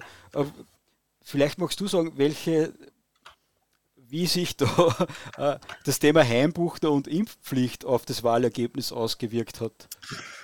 Ja, die genaue Analyse, welche Gründe und Motive jetzt für die Wahlniederlage meines Erachtens ähm, ausschlaggebend waren, werden wir jetzt nicht unterbringen in ein paar Minuten. Kann man aber, aber bei Info direkt nachlesen. Wer unser Printmagazin abonniert hat, da findet man eine ausführliche Wahlanalyse. Ich würde so sagen, alles, was es vorher gesprochen wurde, passt sehr gut zu dem Wahlergebnis. Äh, zusammengefasst, wer es nicht weiß, die Freiheitlichen haben 10% verloren bei dieser Wahl. Über 10%. Das war aber auch sogar. das, ja, das war das erklärte Ziel der FPÖ Oberösterreich von Herrn Heimbuchner, der hat gesagt, ja, wenn wir 20% schaffen, war das ein großer Sieg. Für mich ist es kein großer Sieg, wenn man von 30% auf 20 abstürzt. Und das wäre auch keine Ansage vor einer Wahl vor einer Wahl würde ich sagen, wir wollen unser Ergebnis halten, wir wollen steigern. Ja, wenn ich es nicht schaffe, schaffe ich es nicht. Dann wird es Gründe gegeben haben. Aber ich gehe doch nicht in eine Wahl und sage, boah, super, wenn ich ein Drittel der Stimmen verliere, dann habe ich super gewonnen. Hast du nicht. Nein, hast du nicht. Du hast verloren. Und zwar mit Bomben und Granaten. Und normalerweise tritt man zurück mit so einem Ergebnis. Das ist einmal ganz klar. Und auch mit so einer Ansage, weil dann, das ist ein kampfloses Aufgeben. Das ist etwas, das ich überhaupt nicht vertrage. Äh, Du sagst, es könnte ein wenig am Corona-Thema liegen. Es wird auch ein wenig am Corona-Thema liegen, weil hier ja eine gewisse Achse Heimbuchner gegen die Achse Kickel gefahren wird. Da glaubt man auch, man muss sich anbiedern, man muss die Impfung propagieren, man muss das sagen, was die ÖVP von einem will wenn man sich anbietet an den Mainstream, dann zeigt der Wähler der FPÖ sehr gerne die kalte Schulter. Nicht zwingend dadurch, dass eine andere Partei gewählt wird, sondern man steht in der Früh einfach nicht mehr auf und geht nicht wählen, weil es einem so nervt. Und das haben wir auch gesehen damals nach der Ibiza-Affäre. Und das ist ja auch die Ausrede der FPÖ für sämtliche Wahlniederlagen seit, na, es war alles Ibiza, alles Ibiza. Das ist Blödsinn. Ibiza war gar nichts und das kann ich beweisen. Weil die erste Wahl nach Ibiza war die Europawahl. Bei der Europawahl hat die FPÖ nichts verloren so gut wie nichts verloren, sondern die Wähler waren treu dieser Partei und haben festgestellt, Ibiza ist eine Intrige des Mainstreams, der Geheimdienste, da wollen, sollen Dinge unterstellt werden, das war eine Falle und jeder weiß, dass er auch irgendwann einmal privat ist, was trinkt, im Unterlevel sitzt und am Plätzchen redet. Das hat dem Strache niemand in Österreich übel genommen. Übel genommen hat man damals die Spesenaffäre. Und diese Spesenaffäre wurde ja ohne Not mutwillig von den Freiheitlichen in Wien losgetreten. Das hätte man niemals in der Öffentlichkeit diskutieren müssen. Man hätte sagen können, okay, kann schon sein, dass irgendwas nicht passt bei den Spesen, geht euch einen Scheißdreck an. Das klären wir intern, wir werden alle Rechnungen prüfen und dann werden wir intern Maßnahmen setzen, wenn irgendwas nicht gepasst hat. Geht euch aber nichts an. Es wurde genau umgekehrt gespielt. Plötzlich hatten wir in den Medien faszinierende Gagen, die damals der Strache kassiert haben soll und seine Frau. Und das haben die kleinen Leute auf der Straße nicht mehr vertragen und nicht mehr ausgehalten. Weil keiner einsieht, dass man für, weiß ich nicht, zweimal in der Woche vielleicht im Büro einen Kaffee trinken, 10.000 Euro Spesen kassieren kann, wie es der Dame nachgesagt wurde. Ich weiß es nicht, Unschuldsvermutung. Aber alle, mit denen ich gesprochen habe, haben gesagt, das war ausschlaggebend, dass die Leute nicht mehr zur Wahl gegangen sind. Mhm. Ja, dieses Dreckbewerfen, das Gegenseitige, da bleibt halt überall etwas hängen. Du hast vorher von Rücktritten in Oberösterreich gesprochen. Äh, das wäre aus meiner Sicht äh, vielleicht sogar etwas übertrieben. In Wien hätte man eher schon darüber äh, nachdenken können, wurde leider versäumt, diese Chance. Aber du sagst, das Mindestziel 20 Prozent ist zu wenig. Ich glaube, das Ziel war auch in Wirklichkeit 24 Prozent und man hat oder 25 Prozent. Das haben zwischendurch angeblich sogar die Umfragewerte hergegeben, bis eben der Heimbuchner gesagt hat, dass er sich eine Impfpflicht für das Pflegepersonal vorstellen kann, wenn das die Experten empfehlen. Jetzt sind äh, die FPÖ-Wähler nicht so blöd, wie teilweise die eigene Führung, glaube ich, glaubt.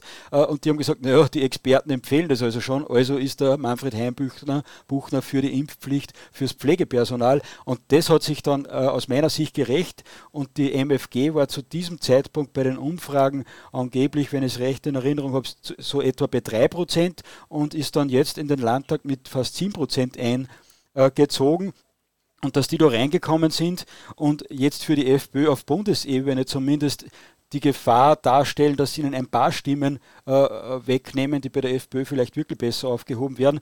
Äh, dafür kann man sie aus meiner Sicht äh, bei dem anfangs sehr schlechten Wahlkampf vom Heimbuchner äh, bedanken.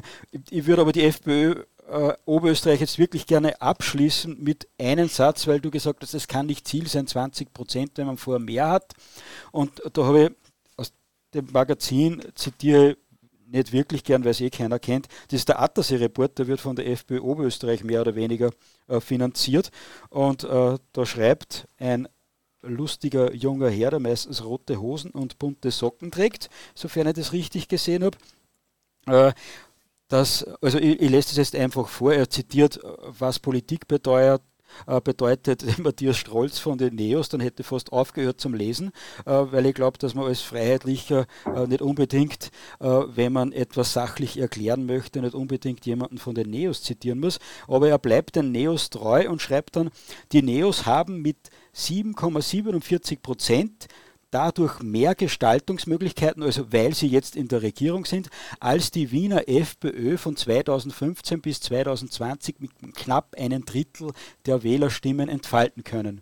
Also das heißt aus meiner Sicht, ein paar Menschen in der FPÖ Oberösterreich sagen, besser mit 7,47 Prozent in der Regierung als mit fast einem Drittel der Wählerstimmen in der Opposition. Und das sehe ich naturgemäß anders, äh, nur weil da die FPÖ in Wien fünf Jahre lang wahrscheinlich wirklich etwas geschlafen hat, kann man nicht sagen, dass die Neos wegen denen jetzt mit 7,47 Prozent äh, so erfolgreich sind. Wie siehst du das, Florian? Das ist wieder die Wechselwirkung mit den Medien. Ne? Also man kann auch 5% haben und wenn die Medien einen hochschreiben, wie sie es mit den Grünen über Jahrzehnte gemacht haben, dann kannst du natürlich als Sieger dastehen haben wir auch schon gesagt, wenn eine Nachricht oft genug äh, wiederholt wird, dann glauben das die Leute. Gleichzeitig musst du natürlich, wenn du mit 30 Prozent ausgestattet wirst, auch liefern. Und das ist dann oft das Problem, dass man sich ausruht, bequem wird, glaubt, man muss besonders staatsmännisch sein. Das ist auch wieder das Angebietere. Ja, aber nicht das in der Opposition. Das, das hat er angebiedert, würde ich sagen, hat sie die ah, FPÖ ja. in der Opposition nicht oder keine nachhaltigen Strukturen äh, geschaffen. Und das war aus meiner Sicht das Problem, dass man als nicht ja. amtsführender Stadtrat äh, da jetzt äh, nicht wirklich äh, Zebrastreifen gestalten kann oder so, ist ja ganz klar. Äh, aber man hätte schon etwas mehr PS auf den Boden bringen können, von, vor allem mit dem Millionenbudget. Budgets muss man eigentlich sagen, was mehrere Jahre betroffen hat, hätte man dort schon, ein, schon einiges mehr machen können. Wäre abendfüllend, das zu diskutieren. Mir ist aus dieser äh, Mit, also Mitregierungszeit stimmt ja nicht, oder? Äh, aber aus dieser Zeit mit 30 Prozent jetzt nichts bekannt, was irgendwie Bestand hatte oder was irgendwie erwähnenswert wäre an, an großartigen Dingen. Genau, und das ist sicher der Fehler. Äh, zum Thema Ibiza-Urschuss, den werden wir jetzt extra nochmal groß aufmachen, aber da gibt es ein Buch von Christian Hafenecker, so sind wir, heißt es in Anspielung auf die Aussage vom Bundespräsidenten, so sind wir nicht. Äh, und da habe ich jetzt schon ein paar Mal die Leseempfehlung dafür bekommen, äh, dass das wirklich eine sehr gute Aufarbeitung von den ganzen ÖVP-Skandalen die beim Ibiza-Urausschuss aufgekommen sind, äh, sein soll. Im Infodirect Printmagazin mit dem Titel Narrenschiff, das heute in Druck gegangen ist, äh, kann man da auch einen kurzen Beitrag von Christian Hafenecker lesen. Ende der Werbeeinschaltung. Äh, Florian, wo, wo wollen wir äh, noch weitermachen? Was hast du noch? Vielleicht machen wir etwas Positives zwischendurch einmal. Nämlich dieses Jahr sind einige neue Medienprojekte gegründet worden oder ausgebaut worden. Natürlich auch Info Direkt ist nicht neu gegründet worden, aber wir haben uns mit unseren Live-Podcasts, glaube ich, ganz gut etabliert. Wir haben da wahrscheinlich über 80 äh, sogar gemacht dieses Jahr.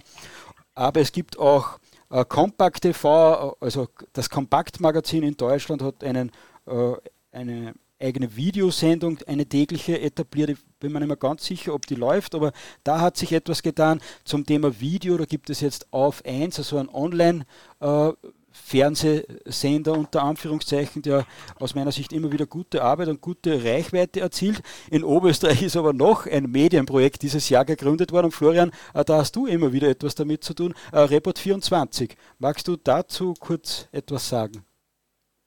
Ja, ich würde sagen, das ist auch ein sehr interessantes alternatives Medium, das den großen Vorteil hat, unabhängig von Parteien zu sein.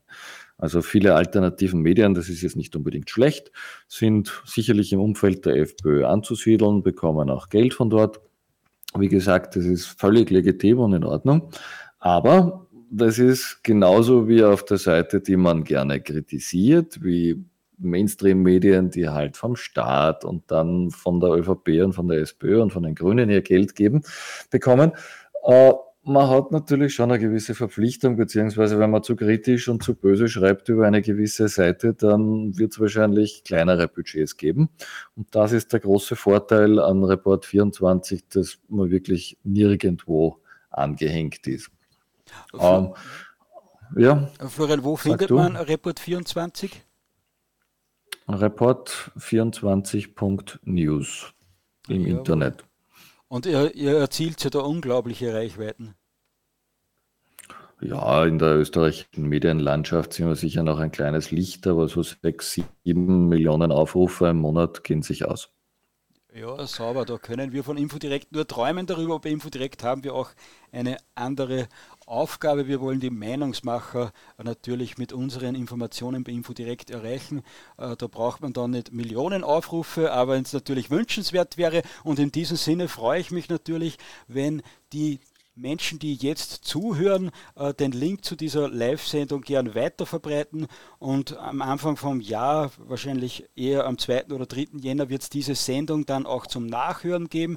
Und da freue ich mich dann auch darüber, wenn ihr diese Sendung weiterverbreitet. Auf unserem Telegram-Kanal äh, könnt ihr auch alle unsere Informationen immer wieder weiter verbreiten. Einfach rauskopieren und dann woanders wieder hochladen. Jetzt, wenn ich schon einen Werbeaufruf mache, dann lade ich euch auch wieder ein, liebe Zuhörer, dass ihr euch auch gerne zu Wort melden könnt und sagt, was euer Ereignis des Jahres war. Also bitte einfach aufzeigen und wir schalten euch in die Sendung.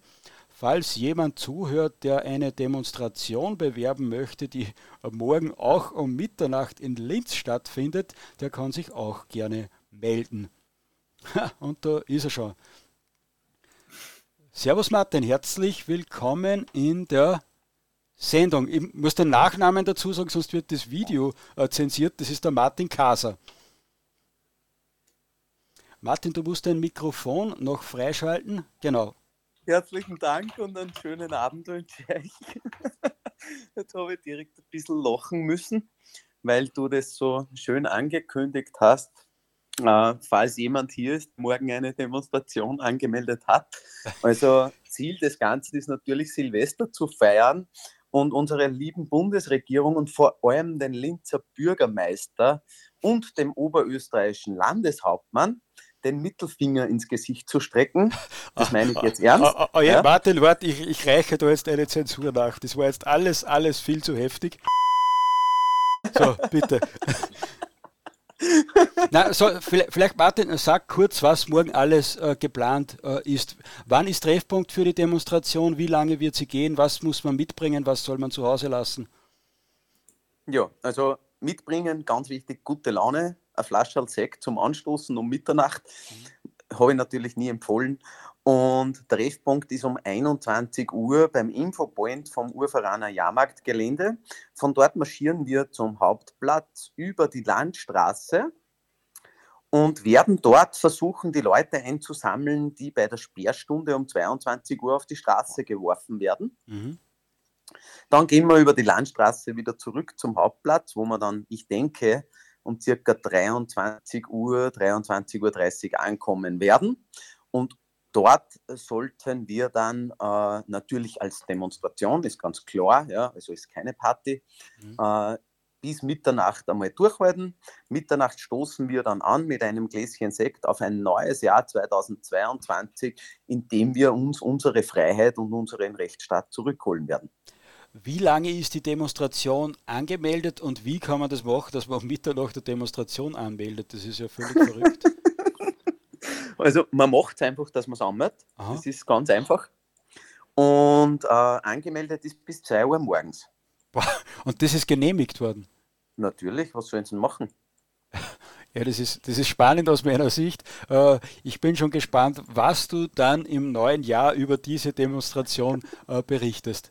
Martin, ich sage herzlichen Dank für, für diesen kurzen Bericht, was da morgen alles geplant ist. Oder vielleicht auch kurz eine Frage, was war dein Ereignis des Jahres? Also mein Ereignis des Jahres war einerseits der 20. November in Wien, weil das einfach eine Demonstration war mit einer mega Stimmung, was mir auch wieder zurückgebracht hat in diese äh, Bewegung, auch selber wieder etwas zu machen. Mhm. Mir ist gesundheitlich leider nicht gut gegangen. Seit diesem Zeitpunkt habe ich wieder Kraft. Und mhm. ich glaube, das beste Ereignis 2021 steht morgen am Abend an. ja, da, da bin ich gespannt. Uh, alles Gute für morgen und vor allem, dass das auch im Dunklen, wenn Alkohol getrunken wird, dann auch wirklich friedlich ausgeht. Äh, Martin, alles Gute. Danke, dass du in der Herzlichen Sendung Dank, warst. Papa. Servus. Also nochmal für die YouTube-Zensoren, das war der Martin Kaser. Äh, Florian, wo sind wir stehen geblieben? Ich wünsche also mal viel Erfolg für die Veranstaltung morgen. Ich selber bin familiär verhindert, sonst würde ich auch sehr, sehr gern vorbeischauen. Äh, und mit einem kleinen Schmunzeln sage ich, da werden sich wahrscheinlich viele Polizisten auch freuen, weil die zum Glück ja keine Familien haben, mit denen sie gerne Silvester feiern würden. Ich hoffe aber, dass sie sich nicht äh, so stark freuen, dass da zu Übergriffen kommt gegen die Demonstrierenden, weil trotzdem alles nur Menschen sind, die Freiheit wollen und sich nicht da irgendwie anlegen oder prügeln. Manche Patrioten haben mir dazu aufgerufen, dass man über Weihnachten nicht demonstrieren gehen soll, dass die armen Polizisten äh, das Weihnachtsfest bei ihrer Familie verbringen äh, können. Und das sehe ich anders. Äh, die wollen uns alle zwangsimpfen und da gibt es halt dann auch keinen äh, Weihnachtsfrieden, wo man sagt, na gut, Waffenstillstand äh, und dann noch im Februar äh, könnt ihr uns dann alle zur Impfung bestellen. Also äh, da habe ich schon Verständnis dafür, wenn man demonstrieren geht. Ich habe leider viel arbeiten müssen jetzt über die Weihnachtsfeiertage und brauche dringend eine Auszeit. Also mich wird man dann vielleicht erst am 2. Februar, äh, 2. Jänner in Everding, in der Bezirkshauptstadt Everding, dann bei einer Demonstration sehen, sofern ich da alle Arbeiten halbwegs abgeschlossen habe und äh, dann auch irgendwann einmal Zeit zum Krafttanken habe. Mhm. Florian, was wir unbedingt noch ansprechen müssen, obwohl wir schon jetzt bald 90 Minuten streamen, ist natürlich der Rücktritt von Sebastian Kurz auf Raten. Wir haben vorhin schon angesprochen, da haben die Grünen dann irgendeinmal ihre, irgendein, irgendwann einmal ihre Macht erkannt. Jetzt ist der Kurz wirklich weg. Was bedeutet das für uns? Ja, praktisch hat es leider überhaupt nicht viel bedeutet. Also an der Politik der ÖVP hat sich nicht viel verändert.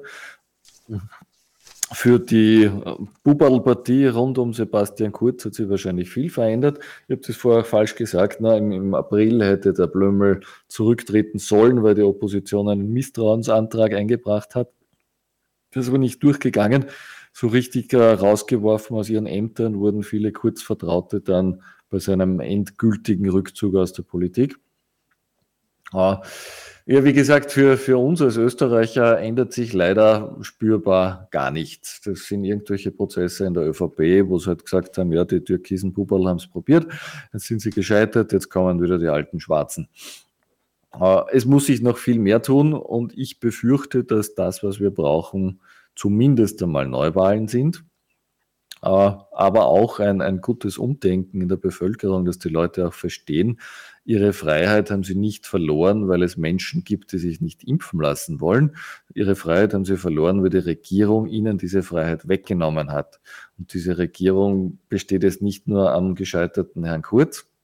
Was der Herr Kurz uns natürlich schon gezeigt hat, war, wie nochmal, wie korrupt diese Republik eigentlich ist, wie korrupt die politischen Prozesse sind und wie wenig man eigentlich an Ausbildung und Erfahrung und Charakter haben muss, um dieses Land als Kanzler zu führen. Und wir hätten nach dem Sozialisten Feimann nicht gedacht, dass jemand kommen könnte, der vielleicht noch weniger Befähigung für dieses Amt hat. Also die höchste Berufsausbildung von Feimann war ja die Taxilenkerprüfung. Und da haben wir uns schon international komplett lächerlich gemacht. Aber es ist, man konnte noch was draufsetzen, abgebrochenes oder nie vollendetes Just-Studium, zumindest hat er maturiert, der Herr Kurz, aber das war es dann. Ne? Und eigentlich aus der, der Jungpolitiker-Karriere in der jungen ÖVP dann steil rauf, Staatssekretär, dann Kanzler. Ich weiß nicht, ob die Menschen das wirklich verstehen und ich muss auch sagen, meine Vorstellung von einem vernünftigen demokratischen System ist es nicht. Also ich würde mir schon wünschen, dass da wirklich gestandene Politiker, Menschen mit Lebenserfahrung, mit Arbeitserfahrung, mit echter Arbeitserfahrung unseren Staat lenken und leiten, die eigentlich auch einmal gesehen haben, wie das Leben der normalen Menschen ausschaut. Das unterstelle ich dem Kurz, das weiß er überhaupt nicht. Der ist von Sektparty zu Sektparty irgendwo in den Lokalen von seinem Freund Ho gezogen und der hat nie verstanden, wie der, der Österreicher tickt und worauf es eigentlich den Menschen ankommt. Also uns Österreichern geht es nicht darum, dass die, die Reichen zufriedengestellt werden, ganz und gar nicht. Der, der Thomas Schmidt hatte da ein, eine Chatnachricht äh, wieder äh, verfasst gehabt, die das ganz gut zum Ausdruck gebracht hat, dieses Denken. Er hat vorher eine Position gehabt, eine berufliche Position, wo er einen Diplomatenpass hatte und den hat er dann, wie er dann in die neue Position gewechselt ist, verloren und dann hat er geschrieben, kann man da nicht irgendetwas machen, dass ich diesen Diplomatenpass erhalte oder muss ich mich jetzt wie die Tiere äh, anstellen, wenn ich irgendwo hinfliegen möchte? Also das, äh, das zeigt schon, äh, doch etwas das Menschenbild, das da vorgeherrscht hat. Mm. Hm. So, äh, ja, vielleicht Sebastian Kurz haben wir jetzt eh schon einiges äh, gesagt. Äh, spannend ist aber schon, dass es Menschen gibt, die vermuten, dass die Impfpflicht damit zusammenhängen könnte, äh, dass die ÖVP dringend äh, von Problemen ablenken musste und genau zu diesem Zeitpunkt die Macht zu den Landeshauptleuten wieder zurückgekommen ist und die schwarzen und roten Landeshauptleute sich dann ohne Gesundheitsminister Mückstein darüber unterhalten haben, was man jetzt macht mit Lockdown und Impfpflicht. Und da ist eben dann der Lockdown und die Impfpflicht herausgekommen, während der Mückstein mit, angeblich mit seinem Elektroauto noch auf einen Rastplatz gestanden ist, äh, um es wieder aufzuladen, äh, wurden woanders äh, in Tirol äh, am Aachensee, glaube ich, in einem Luxushotel schon Nägel mit Köpfen gemacht. Da hat der der, der, damalige Kurzzeitkanzler Schallenberg wenig äh, zum Mitreden gehabt, sondern da hat die Mikkel Leitner schon die Fäden wieder in der Hand gehabt. Und die haben die Impfpflicht, um das nächste Fass aufzumachen, anscheinend für eine gute Idee gehalten, ohne darüber nachzudenken, wie das gesetzlich überhaupt durchgebracht werden kann. Und vor diesem Problem, vor dieser Herausforderung äh, steht die Regierung jetzt und bekommt da mächtig Druck auf den Straßen Österreichs, aber auch auf der Parlamentsseite, wo man äh, Einschätzungen äh, abgeben kann zu, zu diesem Gesetzesentwurf. Und das wird noch eine ganz spannende Entwicklung. Wie schätzt du das ein, Florian? Ich habe schon Hoffnung, dass das abzuwenden ist, aber es gibt ja auch internationale Prozesse, die zeigen, dass diese Corona-Pandemie am Ende angekommen ist. Weil mit dieser neuesten Mutante, die es gibt, ja offensichtlich überhaupt kein Grund mehr für eine Impfung besteht, weil die erstens die bestehende Impfung nicht wirkt und zweitens das so infektiös ist, dass wahrscheinlich eh alle angesteckt werden, ihren Zweitages-Schnupfen und ihre Zweitages-Grippe haben. Und dann, so zeigen erste seriöse Studien übrigens, ähm, ist man immun gegen alle diese vorhergehenden Versionen. Und ja. um den ersten Teil meiner Erzählung noch kurz äh, abzuschließen, mhm. warum funktionieren die Impfungen jetzt nicht mehr? Die wurden konzipiert vor zwei Jahren gegen die aller, allererste Version, die da irgendwo in Wuhan aus dem Labor oder sonst wo ausgebrochen ist. Und vielleicht Vielleicht hat sie funktioniert damals, weiß ich nicht, habe ich keine Daten. Es wird behauptet. Nur jetzt, nach zwei Jahren, wo es 20 neue Versionen davon gibt, funktioniert es eben nicht mehr, weil es sich um einen instabilen Virus handelt, der ständig mutiert. Und so wie bei der Grippeimpfung funktioniert halt das irgendwann nicht mehr.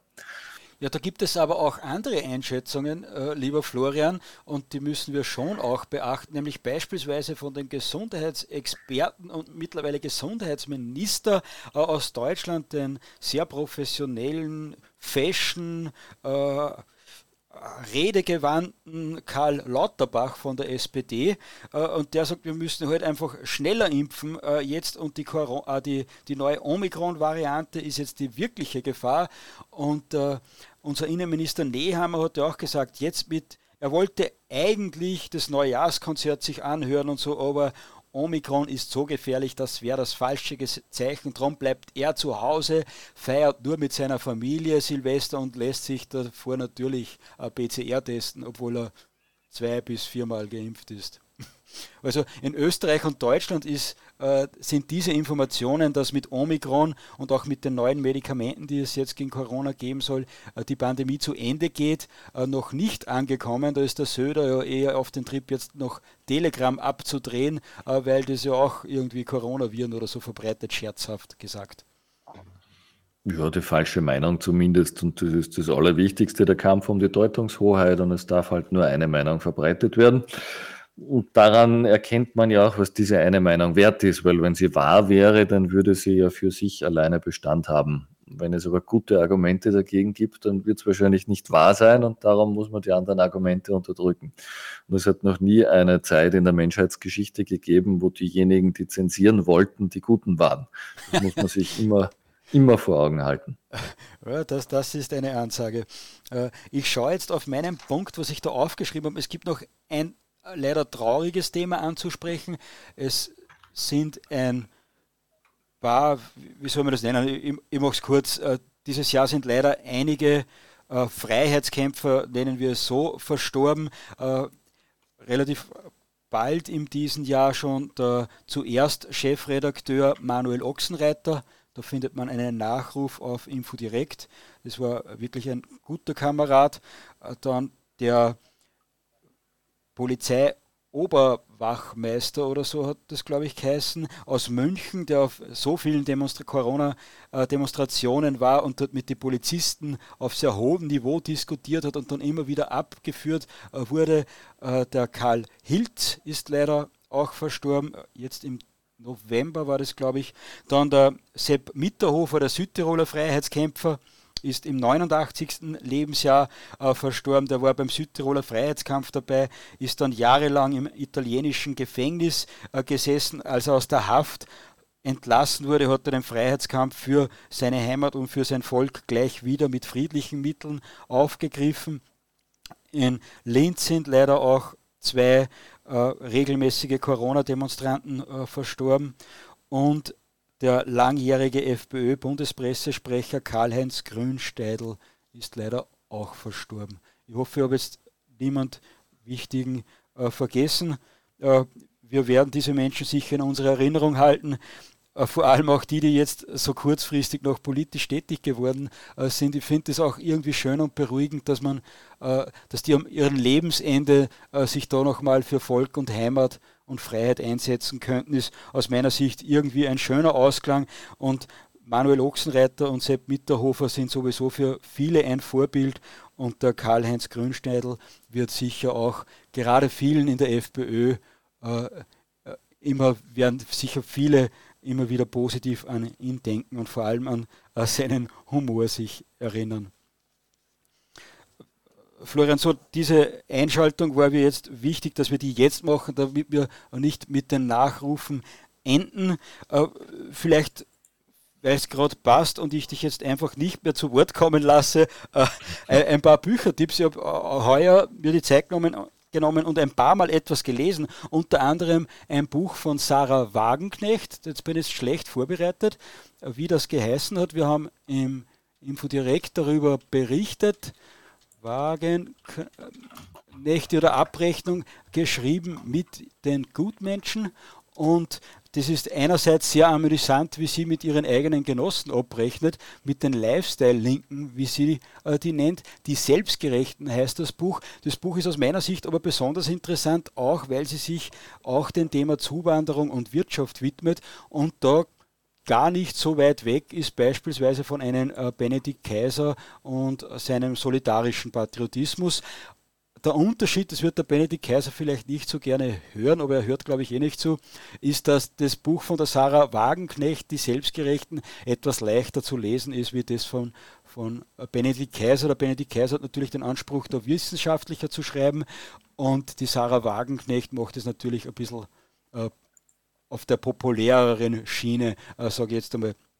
Das ist das eine Buch, was für mich ganz interessant ist. Und jetzt noch zwei Roman-Tipps, nämlich äh, Europa Bauer Brutal. Das ist das Buch für den White Boy äh, Summer 2021 gewesen von Jon Höfer, erschienen im, Jon, äh, im Jung Europa Verlag. Äh, das habe ich wirklich mit großem Genuss gelesen und mit denselben großen Genuss, Genuss habe ich einen Roman bei einer viel zu langen Zugfahrt dank der Deutschen Bahn in einem durchgelesen. Das ist der Fall und Aufstieg von Familie jetzt kann ich meine eigene Schrift schon wieder nicht mehr lesen, von Familie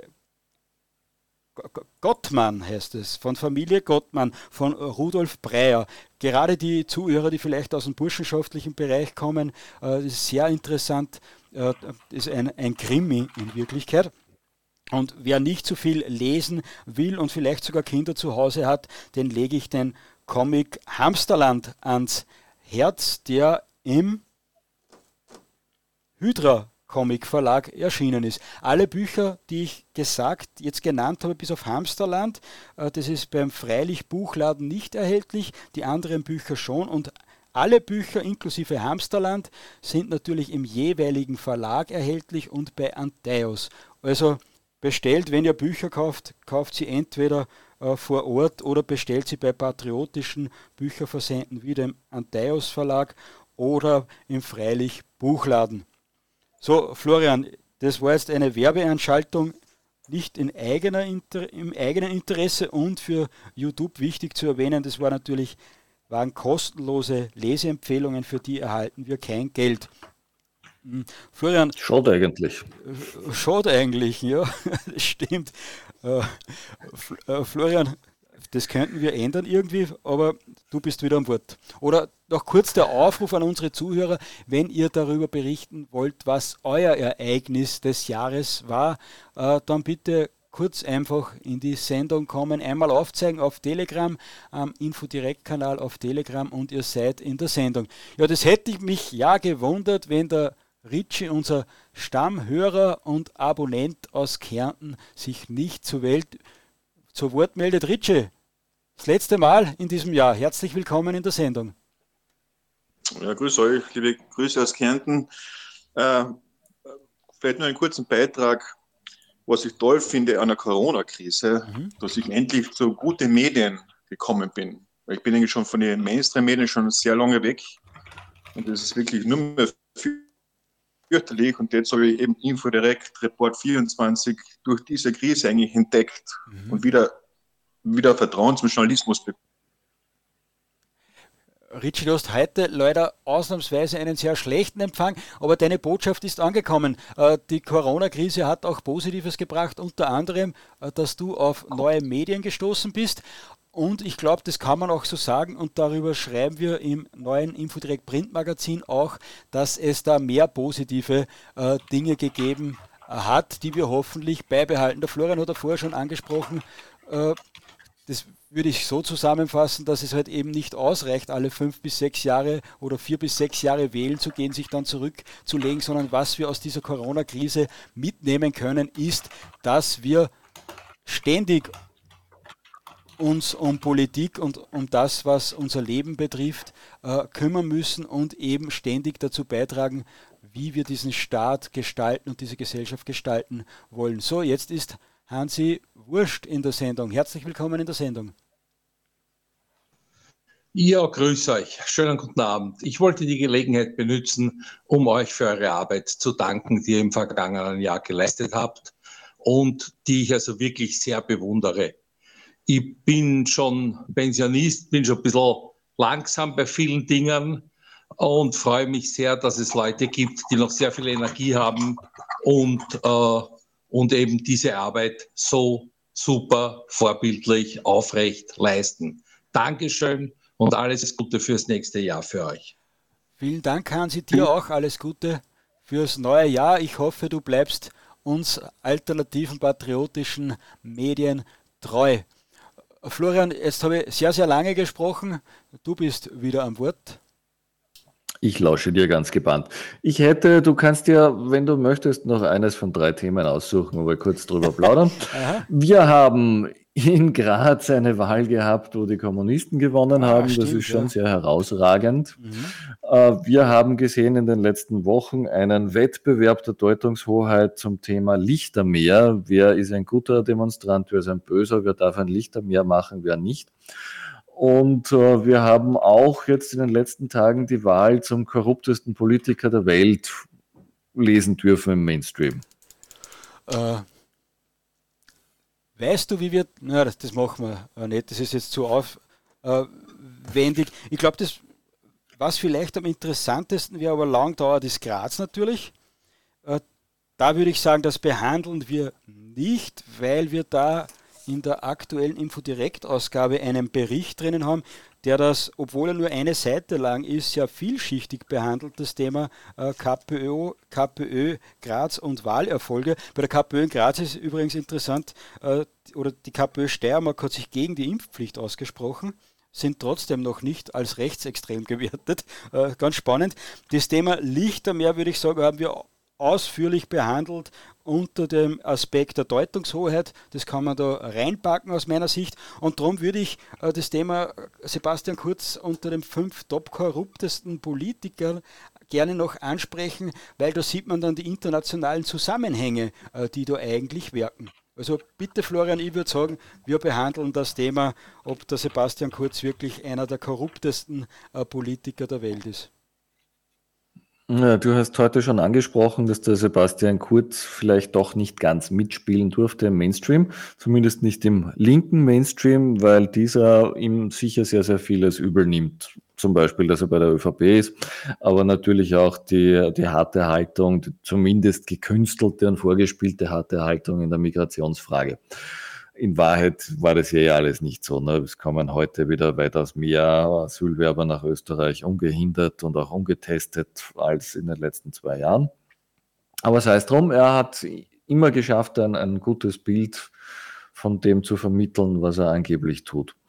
Äh, diese, dieser Hass und diese Häme von der linken Reichshälfte, wenn man das so sagen kann, die schlägt ihm jetzt in den letzten Tagen extrem entgegen und er steht in jeder Zeitung dass er von einer internationalen Journalistenjury in die Endauswahl der korruptesten Politiker der Welt gewählt wurde. Hört sich wahnsinnig spannend an. Steht überall drinnen natürlich. Die APA hat es ausgeschickt und Vienna AT heute, Österreich, was weiß ich, Salzburg 24.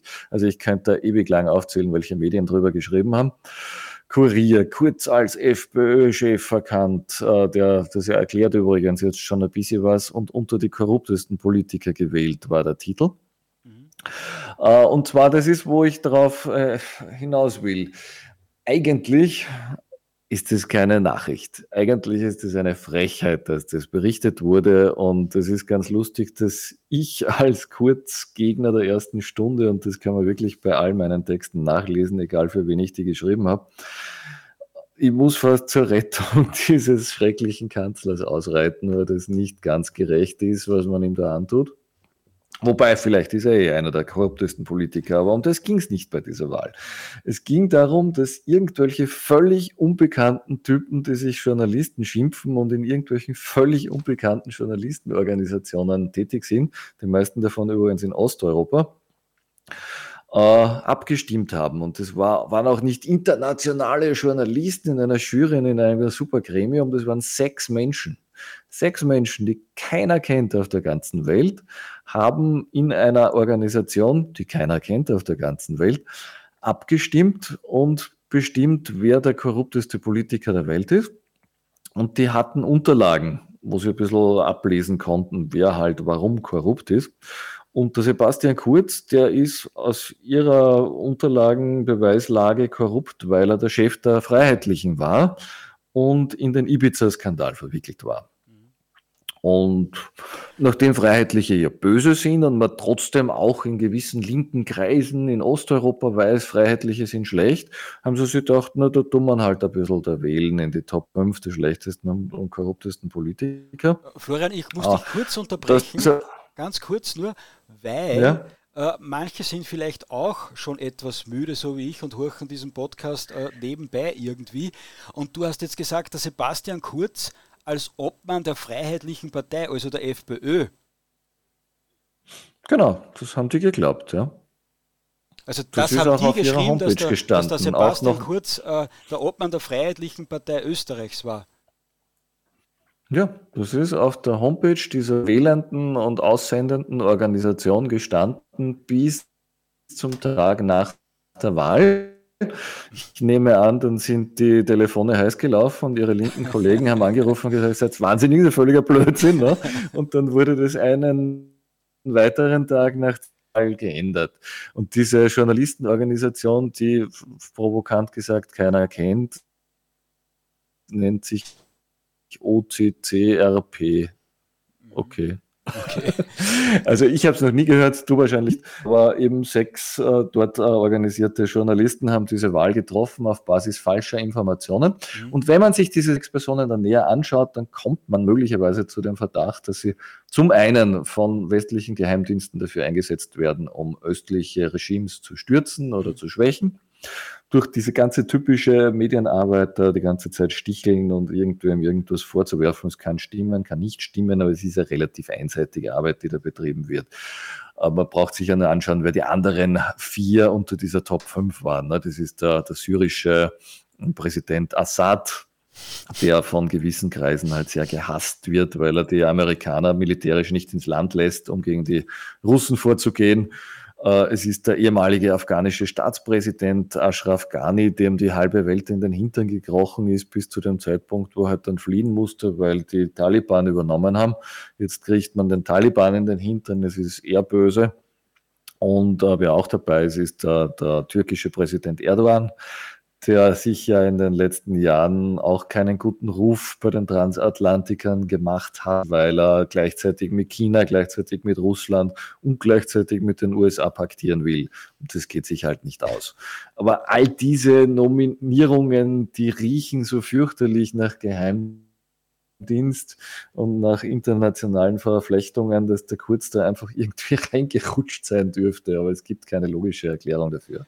Und ja. vor allem, so wie Sie es selbst veröffentlicht haben, passt es nicht. Und letzter Punkt, dann sind wir schon wieder fertig. Mhm. Ich habe mir all diese sechs Journalisten angeschaut. Mhm. alle sechs werden von George Soros finanziert. Ja, welch eine Überraschung. Die kriegen alle sehr, sehr hohe Beträge.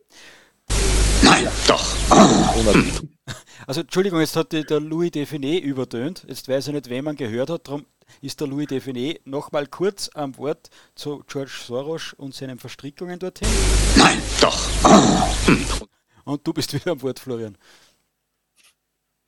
Ja, ich wollte damit schon abschließen. Ah, du wolltest also, damit abschließen? Das ist ein, ein Lehrbuchbeispiel, wie internationale Medien und Nachrichtenagenturen eine Nachricht, die überhaupt keine ist, wirklich so spielen, dass sie in jeder Zeitung Österreichs und wahrscheinlich der ganzen Welt drinnen steht. Ja, das ist die und Rache. Niemand hinterfragt an, das, ne? Das ist die Rache an Kurz, weil er rechts geblinkt hat, aus meiner äh, Sicht. Und da werden so Netzwerke dann äh, deutlich und da hinterfragt niemand irgendetwas, wenn es ins eigene politische Weltbild passt. Mir hätte das zwar auch genauso wie dir ins Weltbild gepasst, dass der Kurz der einer von den korruptesten Politikern weltweit ist, aber bevor du dankenswerterweise deine Artikel auf report24.news veröffentlicht hast, habe ich mir gedacht und das dann auch getwittert, eine internationale Korruptionsliste, auf der Joe Biden und Co. nicht sehr weit oben stehen, riecht schwer nach Globalistenpropaganda. Und du hast jetzt den Beweis dazu geliefert.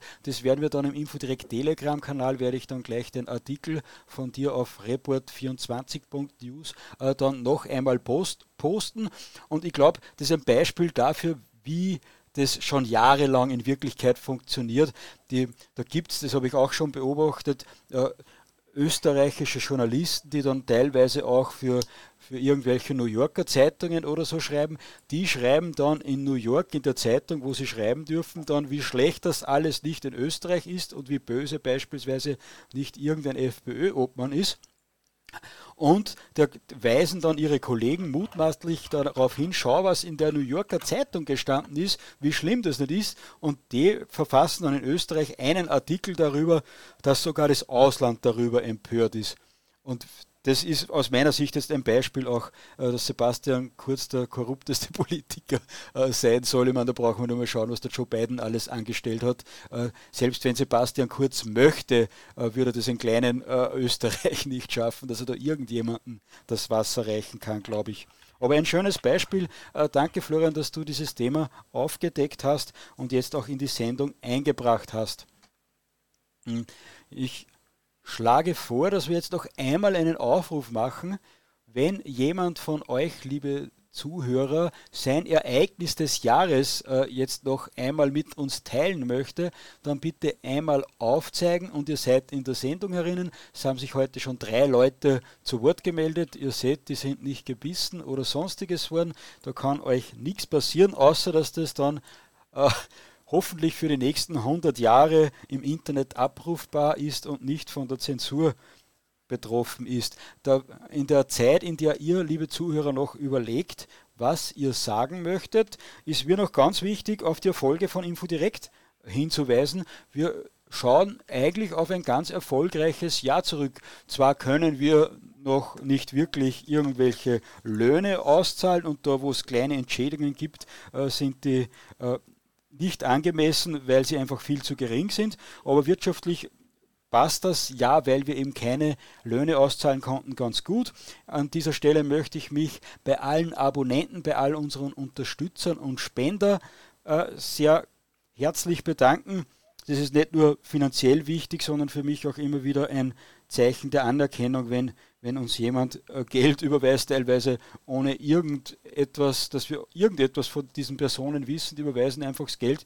Wir können uns dann teilweise nicht einmal bedanken, weil wir gar nicht wissen, wer das, äh, wie wir diese Person erreichen könnten. Also herzlichen Dank für diese selbstlosen äh, Spenden.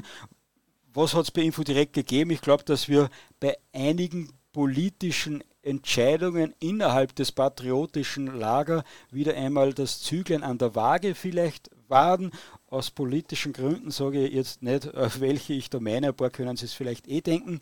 Dann haben wir äh, in diesem nun fast abgelaufenen Jahr einige Reportagen machen können, äh, beispielsweise über das neue Patriotische Zentrum, das haben wir auch gar nicht erwähnt. Äh, den Namen sage ich immer falsch, darum sage ich jetzt nur in Steireck. da haben wir eine Reportage darüber gedreht. Da wird hervorragende Arbeit geleistet. Das ist dieses Jahr auch neu gewesen. Und da haben wir viele so Videoreportagen und kurze Videos auch gemacht. TikTok ist leider heuer etwas weniger äh, geschehen. Da waren wir aber zumindest Vorreiter und sind uns einige nachgefolgt. Dann muss natürlich, müssen natürlich diese Podcasts erwähnt werden, diese Infodirect Live Podcasts, wo ihr gerade einen davon hört. Da haben wir über 80 Sendungen aufgenommen. Das hat sicherlich zur Bekanntheit von Infodirekt beigetragen. Wir haben auch immer wieder Gäste aus Deutschland in der Sendung gehabt. Das hat sicher auch dazu beigetragen, dass dort Infodirekt äh, bekannter wird und auch äh, geschätzt wird. Und dazu beigetragen, dass Infodirekt immer wieder be immer bekannter wird und sich einen guten Namen in, in gesamten deutschsprachigen patriotischen Bereich gemacht hat, so einen guten Namen, dass mittlerweile Antifa-Experten davon sprechen, dass wir das Zentralorgan, äh, sie sagen nicht des Rechtsextremismus, ich sage das Zentralorgan äh, der Patrioten äh, sind, wobei das hochgegriffen ist, aber ich freu, mich freut es natürlich, äh, wenn uns die Antifa äh, so lobt und sich ärgert äh, darüber. Also da sind wir ziemlich erfolgreich. Das schauen äh, nicht nur die eigenen Leute, was Info direkt schreibt, sondern natürlich auch der politische Gegner. Dankenswerterweise greifen das Menschen wie der Markus Sulzbacher vom Standard dann immer wieder auf und schauen so, dass unsere Relevanz gesteigert wird.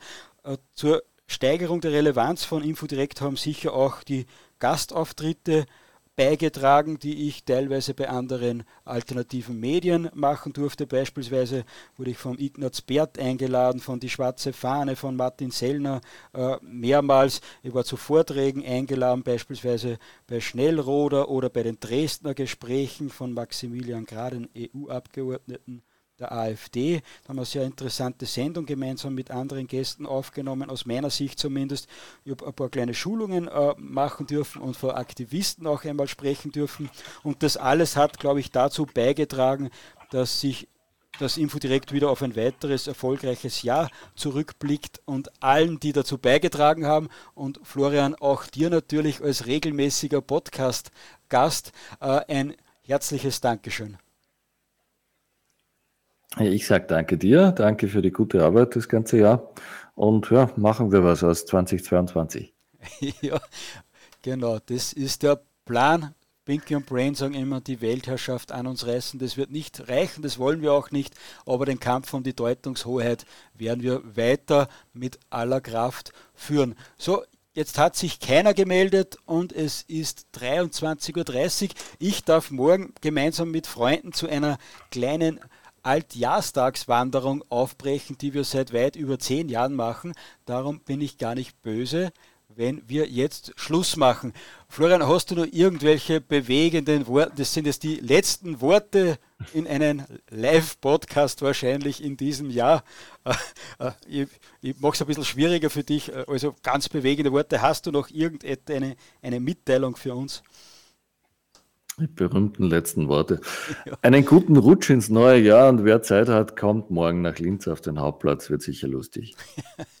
ja, sehr gut. Also Florian, vielen Dank nochmal fürs Mitmachen. Äh, während meiner langen Einleitung zu deinen kurzen Worten habe ich überlegt, was ich sagen könnte und ich werde mich mit den Worten verabschieden, dass ich darum bitte, dass ihr uns treu bleibt, liebe Zuhörer, dass ihr unsere Informationen weiter verbreitet, dass ihr uns, wenn ihr die Möglichkeit habt, vielleicht sogar finanziell unterstützt. Aber das Wichtigste, einer von den Leitsätzen von Infodirect in diesem Jahr zumindest war folgender, der stammt nicht von mir, habe ich irgendwo gestohlen, ich weiß nicht wo, aber mit diesem Satz beenden wir die Infodirect Live Podcast Serie im Jahr 2021. Fürs Jahr 2022 wünsche ich euch viel Kraft. Gemeinsam sind wir stark. Und jetzt die Worte. Allen gefallen wollen nur Knechte. Keinem gefallen wollen nur Schlechte.